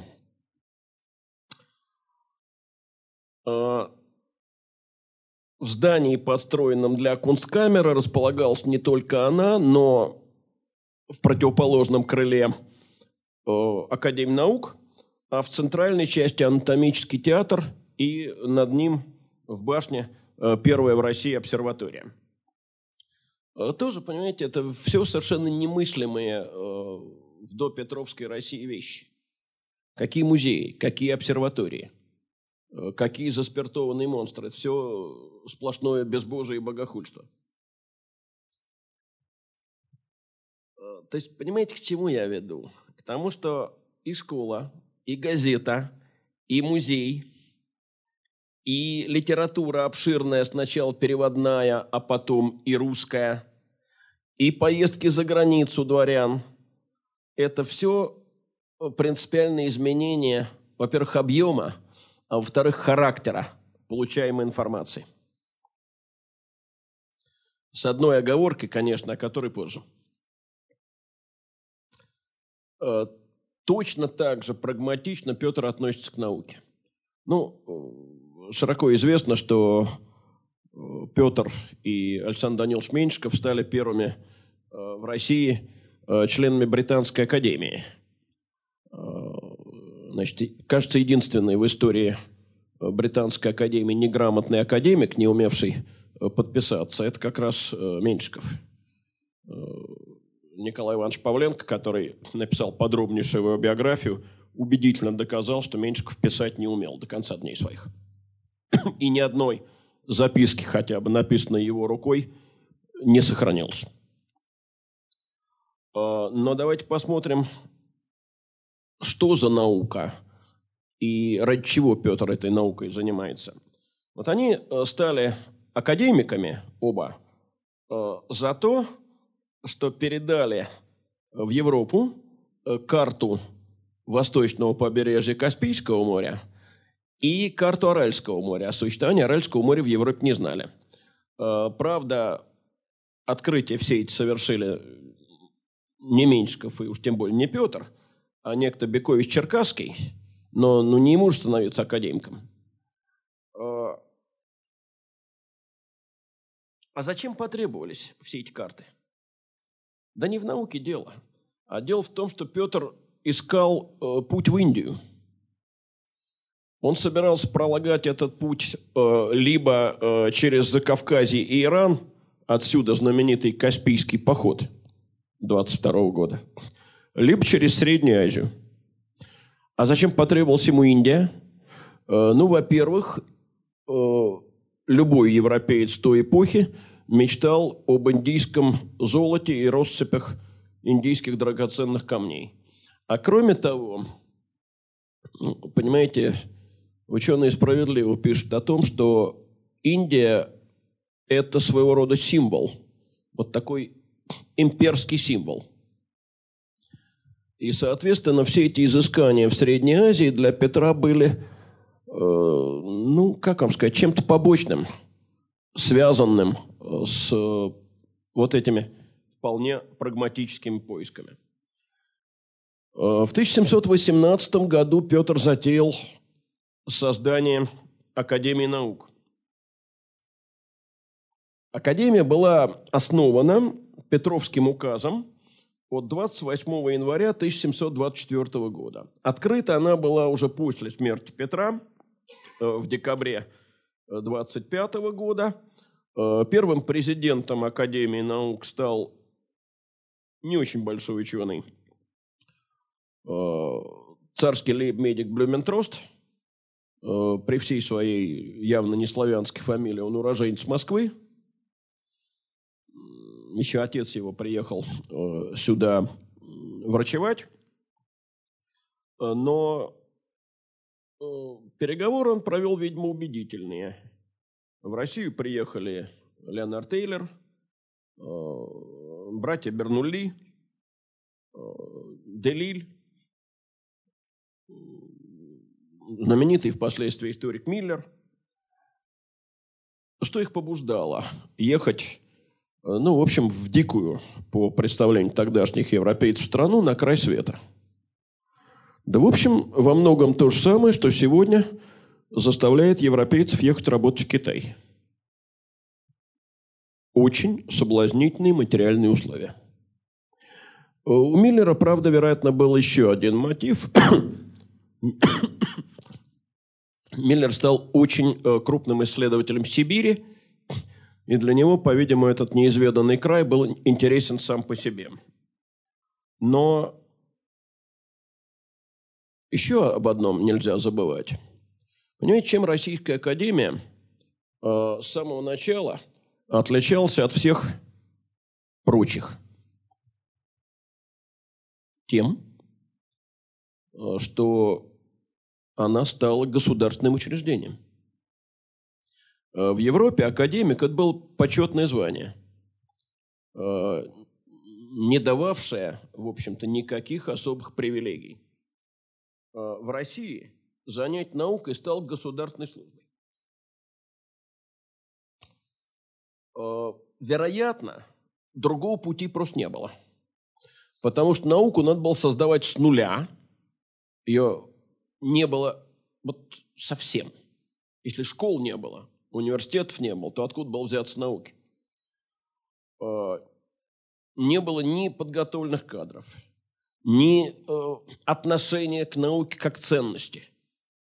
Э, кстати, если внимательно почитать биографию Ломоносова, не так давно вышла биография Ломоносова э, Валерия Шубинского, на мой взгляд, очень интересная, э, то, в общем, становится понятно, что еще долго э, придется престиж науки нарабатывать. Очень долго. Вот попытка, так сказать, освоения этого направления культуры без участия государства, по-видимому, потребовало бы многих и многих десятилетий. И Петр осознавал это как недопустимое отставание. Но цена оказалась высока. Прежде всего, это страшная бюрократизация. Это развитие э, в научной и околонаучной среде и интриг, и карьеризма, э, и необходимость э, обслуживать не только государственные интересы, но и требования чиновников. Ну, в общем, я думаю, что во многом то, что происходит сегодня в отечественной науке, вот все эти игры вокруг ФАНО, они к той традиции восходят – Наука в России никогда не была самостоятельной. Она всегда очень тесно зависела от государства. Знаете, меньше всего я хотел сегодня говорить о таких направлениях э, культуры, как архитектура и изобразительное искусство, потому что вот, ну, совсем не искусствовед. Но все-таки нужно некоторые вещи вспомнить. Значит, во-первых, это изменившаяся практика градостроительства – Впервые города начинают строиться по заранее утвержденному плану. Э, впервые появляются типовые дома. Впервые дома становятся не в саду, а фасадом на улицу. И это мне было привычно в год моего детства в московском центре, но вообще это совсем не московская традиция, а исключительно петербургская – Э, торжествует окончательно э, барокко. Барокко появился в России до Петра. Э, так называемая Нарышкинская барокко. Но теперь барокко восторжествовало окончательно, русское узорче отошло окончательно в прошлое. Ну, помимо Петровского барокко, восходящего по-видимому, к Северной Европе, э, можно вспомнить еще галицинское барокко, довольно редко встречающееся, э, так сказать, сооружение. Э, здесь традиция, насколько я понимаю, украино-австрийская. Голицынским называется по Борису Алексеевичу Голицыну, двоюродному брату софьинского фаворита и видному вельможе начала Петровского царствования. В Москве, правда, наиболее известные сооружения периода – это Нарышкинская барокко. Э, если в Петербурге главная фигура – это Трезини, то в Москве Иван Зарудный. Э, вот. Э, ну и, конечно, конечно, утверждает светская живопись. Уходит иконопись. Мы практически ничего не знаем об иконописи XVIII века, вот широко. Э, таких мастеров, которые нам известны в светской живописи, мы в иконописи не знаем. Потому что иконопись э, перестала быть э, искусством элиты. Иконопись XVIII века – это уже искусство, обращенное к купечеству, к крестьянству, но не к господствующему слою. Ну и надо только сказать, что единственный жанр э, Петровского изобразительного искусства – это портрет. Никитин Матвеев, вот два живописца, других, в общем, мы и назвать, наверное, не сможем. И это, конечно, э, ну, во-первых, это объем, в отличие от Парсуны. Парсуна была изображением уже индивидуальным, но плоскостным. Портрет объемным. И Кроме того, конечно, это уже сугубо европейская традиция, полностью свободная от иконописной традиции. И последнее, о чем, вероятно, нужно сказать, это театр. Русский театр. При Алексее Михайловиче театр был. Но это был театр во дворце. А, теперь появляется общедоступный публичный театр. Сначала комедийная Хоромина, где никаких русских актеров не было, а исключительно немецкие актеры. И э, пьесы были тоже иностранные. Затем появляется так называемый школьный театр Славян-Греко-Латинской академии. Э, потом появился театр э, во дворце сестры э, царя Натальи Алексеевны. Но дело в том, что очень важная особенность всего этого театрального искусства. Оно не призвано было развлекать. Оно было призвано воспитывать. Ну вот смотрите. Например, пьеса Журовского – написано после похода Каспийского 1722 года, называется громогласно «Слава российская», и изображают э, преклонение Швеции, Турции, Персии и Польши перед победоносной Россией. Э, я думаю, что такая роль театра была важна еще потому, что Понимаете, газета есть, но нет массовой грамотности. Поэтому э, Петр, вероятно, мог бы сказать примерно то же самое, что потом сказал другой известный персонаж русской истории. Помните, из всех искусств для нас важнейшим является кино. Так вот, театр. Э, то есть понимаете, подводя итог, я хочу сказать, что э, революция, которую э, Петр осуществил в области культуры, это была революция, во-первых, очень прагматическая, во-вторых, абсолютно рационалистическая, и в-третьих, конечно, чрезвычайно жестокая.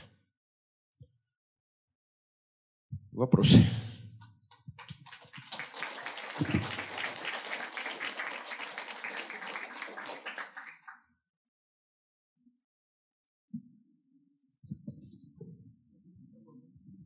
Русская церковь при Петре и до него несла какую-то социальную нагрузку? Ну, вроде там э, домов презрения, школы, больницы.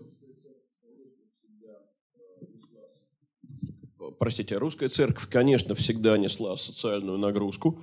Даже упомянутый сегодня э, в довольно критическом плане Иосиф Волский все-таки объяснял необходимость э, церковного землевладения и церковных богатств именно тем, что церковь должна заботиться об убогих и нищих. И, конечно, при э, большинстве монастырей и при многих крупных э, городских храмах существовали богадельни и странприимные дома. И эту функцию, надо сказать, церковь сохранила. В этом отношении изменений, как мне кажется, принципиальных Э, не произошло, но вот э, того превращения монастыря в госпиталь, в общем, чудовищного на самом деле, которое Петр задумал, все-таки, слава богу, тоже не произошло, понимаете? Э, ну, если отойти от такой позиции советской богоборческой, которой возвращаться не хотелось бы, то все-таки функция врача и там, дом презрения и функция э, молитвенника, они же разные. Понимаете, я, предположим, атеист, я человек неверующий, но я понимаю, что для людей верующих, а неверующих людей 17 век, например, не знал в России. В Европе знал, а в России не знал. Э, вот это уничтожение э, функции молитвенного стояния за страну – в общем, был чудовищным. И это действительно было, так сказать, был перелом сознания. Если Солженицын о временах коллективизации написал, что это был перелом э, мужицкого хребта, то здесь это был во многом перелом мужицкого сознания. очень болезненный.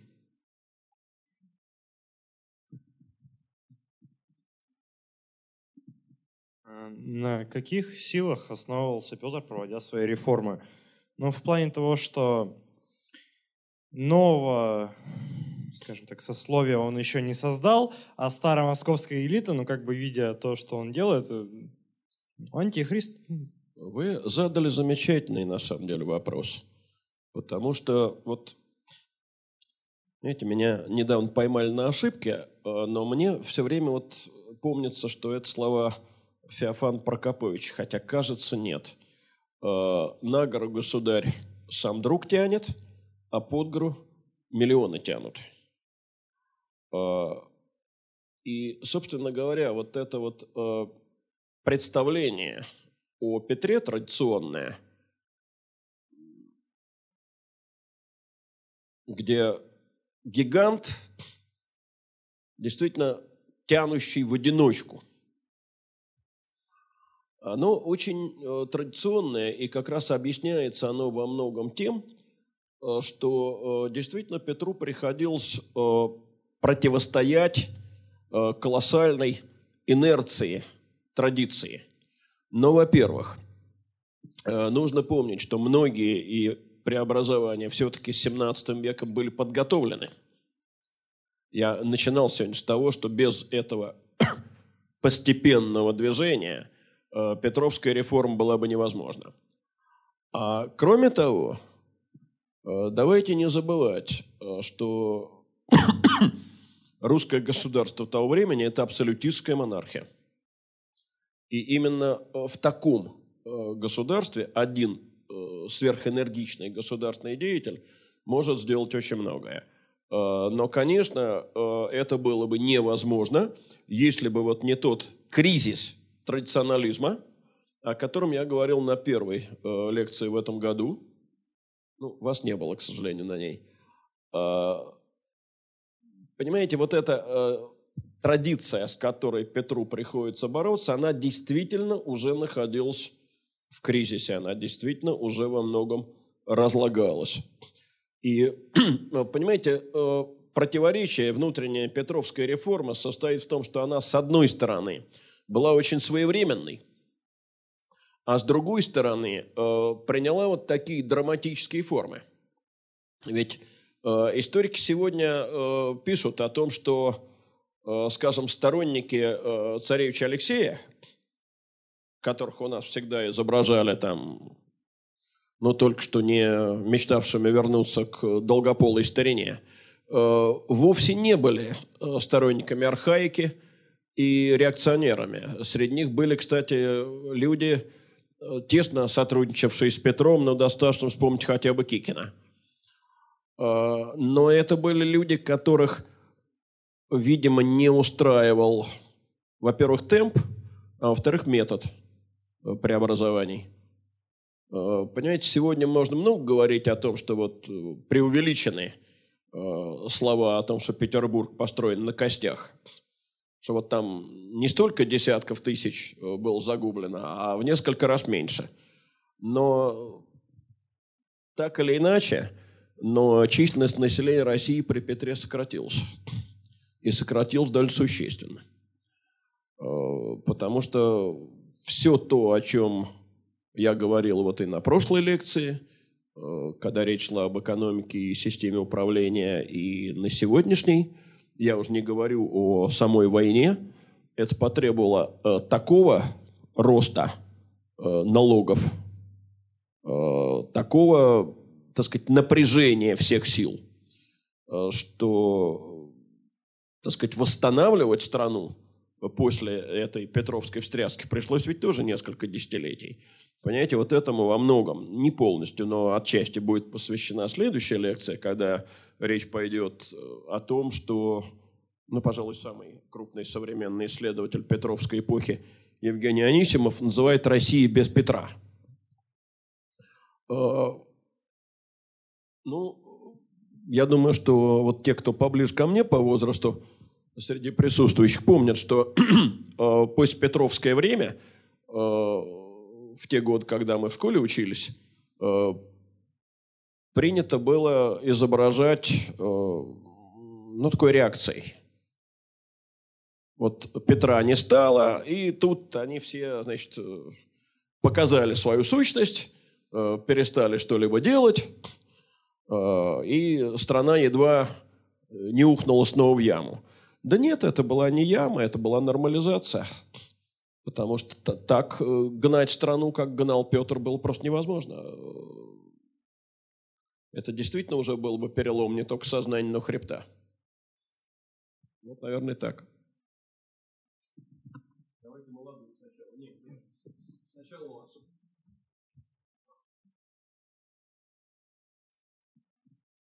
Петр преобразовывал страну в, ну, и вел ее к западной моде. Как сами западные страны отреагировали на это?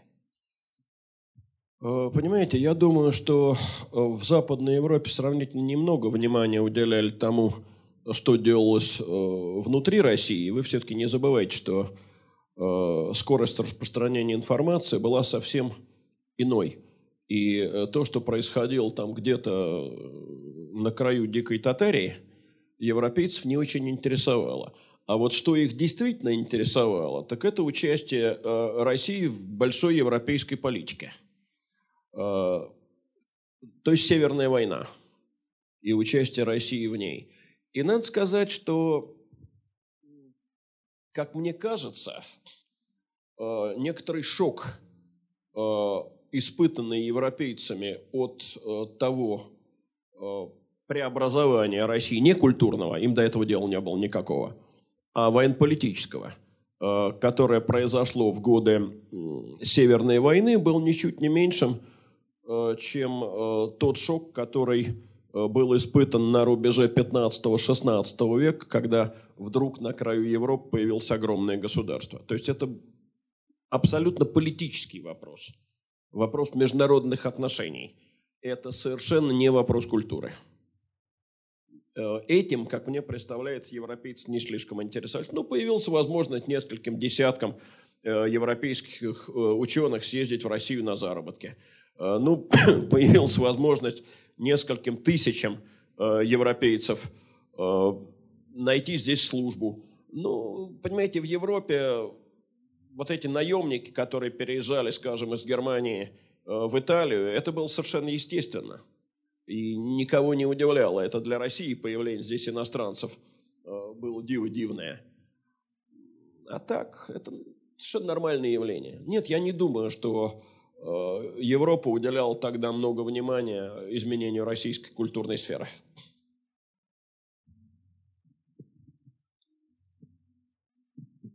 Леонид Александрович, э, вот мой вопрос. Э, вы сказали в начале лекции, что Петр I своими реформами пошел как бы как войной такой своеобразной, чтобы сделать ряд реформ. Были ли... Войной на российскую традицию вы ну, имеете в виду? Да-да, я вот это Ну, наверное, так сказать вот. можно, да. И были ли какие-то более лояльные, ой, не лояльные, более какие-то дипломатические, дипломатичные способы а, не пойти такой войной, а как-то пойти на компромиссы какие-то и Ну, вы знаете, не так резко. А, вот... А... Здесь ответ, наверное, такой – Э, с одной стороны, есть известная фраза, э, которая и абсолютно справедлива, и абсолютно несправедлива. Э, история не знает сослагательного наклонения. Переделать ничего нельзя. История наука неопытная, не экспериментальная. С другой стороны, эта фраза несправедлива, потому что рассматривать альтернативные варианты – необходимо для того, чтобы историческая наука не превращалась в летопись, в хронику. А, вопрос, который вы задали, однозначного ответа не имеет. Он очень спорный. А, но вот сегодня по утру зашел я а, здесь на втором этаже в магазин Петровский, а там стоит вот такой здоровенный том –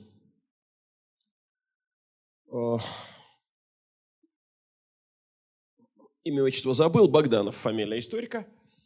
А, называется книга царь-реформатор Федор Алексеевич. Это я к тому, что э, возможность, может быть, не такого быстрого, может быть, э, не такого коренного, э, но очень серьезного и менее болезненного э, преобразования России, видимо, все-таки была, и она действительно связывается с именем старшего брата Петра, э, умершего на 21 году жизни, э, человека прекрасно образованного, правда, традиционно образованного, э, куда более э, мягкого и в то же время очень европейски ориентированного. Это все, что я могу ответить, потому что, понимаете, выстраивать здесь какие-то жесткие конструкции совершенно невозможно.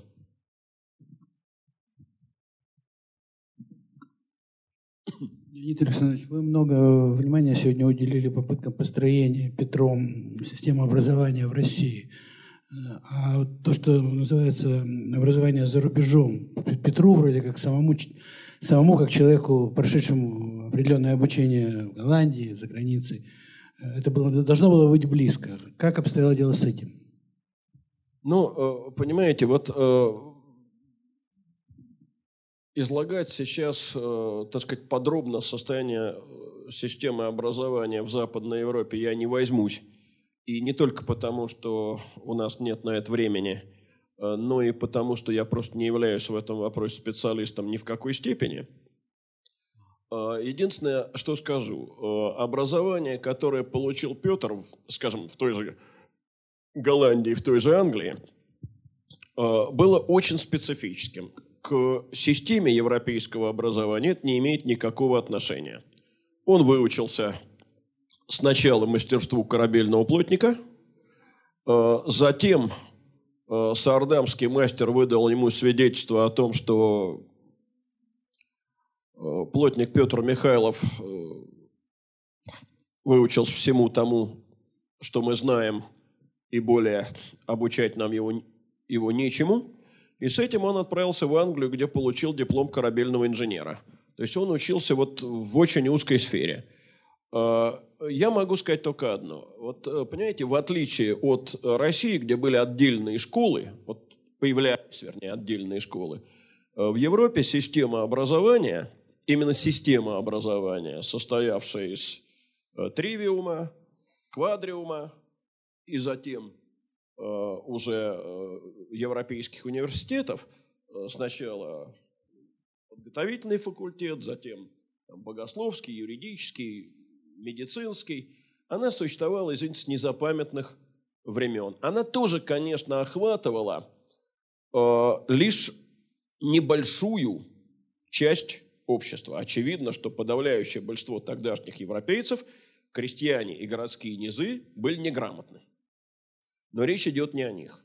Речь идет э, о средних городских слоях и элите. Вот э, там была определенная система образования.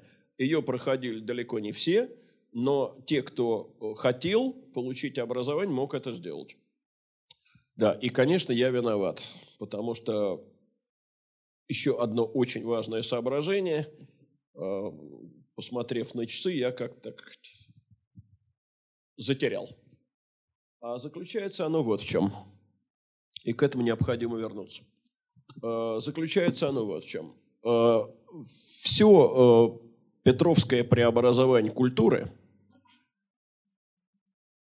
коснулось исключительно узкого слоя. Несравнимо более узкого, чем в Западной Европе. В результате в России возникла культурная ситуация, которой ни в одной европейской стране не было. А, это э, пропасть э, между элитой и низами.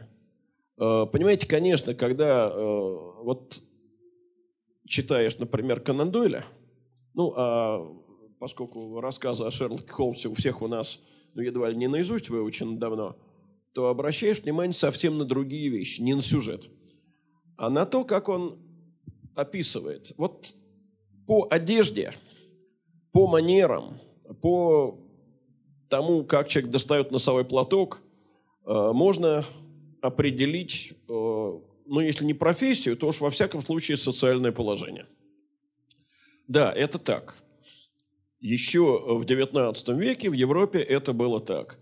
Но вот такого противостояния, которое, как ни странно, действительно описывается словами великого вождя мирового пролетариата, правда, он сказал в каждой, а может быть не в каждой, но в русской-то уж точно, национальной культуре есть две национальные культуры.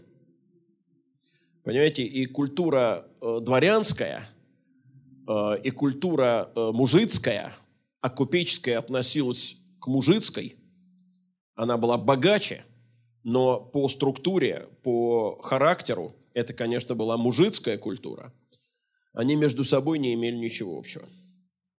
Э, понимаете, я э, школьников своих, э, когда привожу в Пушкинские горы, мы туда ездим регулярно, прежде всего тащу не в Михайловское и не в Петровское, а в Бугрово. Это музей деревянного зодчества, а на самом деле музей крестьянского быта. И вы знаете, я вижу, что нынешние городские дети там обалдевают гораздо сильнее, потому что, ну, в общем, все то, что они видят в барских усадьбах, они представить себе могут. А вот то, что они видят в крестьянском доме, это, знаете, Атлантида. Начисто исчезнувшая Атлантида. Но эта Атлантида исчезла всего каких-нибудь 100-120 лет назад. То есть э, вот этот пласт народной культуры, который никак не был затронут петровскими преобразованиями, досуществовал до 20 века. С деревянными ведрами, с отсутствием, почти отсутствием металлических предметов, ну, за исключением ножей, кос и лемехов – с традиционной одеждой, такой же, э, какую носили в 15 веке. Э, уже, конечно, городской пиджак появился в крестьянском быту, но в качестве праздничной одежды. Э, с теми же песнями, которые пелись 300 лет назад. С теми же стоящими на столе горшками и корчагами – Э, с той же кашей, с той же ботвиньей и с той же тотальной неграмотностью. И с той же абсолютной религиозностью сознания. Э, понимаете? А результат, ну, во-первых, хорошо нам известны по 20-м годам, а еще в шляпе, а еще очки надел. Понимаете, любой образованный воспринимался как барин – А, э, кого собирались бить э, московские охотнорядцы, скажем, в 1905 или 1906 годах? Кто был главный враг? От кого вся смута? От жидов и скубентов. А, в данном случае о чем речь? О том, что скубенты, они другие. Они уже не воспринимались как русский народ. Хотя большей частью это были никакие не дворяне, а самые обыкновенные разночинцы. То есть это э, вот э, то, что потом Шафаревич назовет малым народом внутри большого народа. Э, понимаете, ну, то, что в начале 20 века, вот, скажем, в пору этой первой российской революции были еврейские погромы, это всем хорошо известно. А ведь были же ожесточеннейшие погромы интеллигенции. Например, был зверский погром в Камышине, в Поволжье, где евреев нельзя было громить по одной единственной простой причине. Их там не было, э, вот ни одного. Но земскую больницу разнесли просто по кирпичику. Почему? Потому что вот,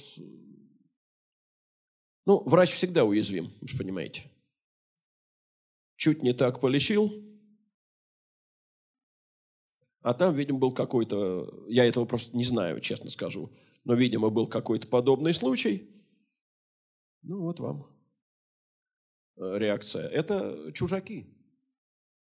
И это, конечно, результат усилий Петра. Во многом э, эту пропасть, которую он создал, э, впоследствии не заровняли.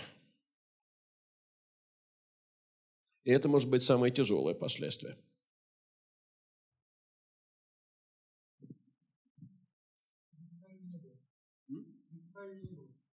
До Петра ее не было. Э, до Петра ее не было по очень простой причине. Мужик и боярин одевались совершенно одинаково.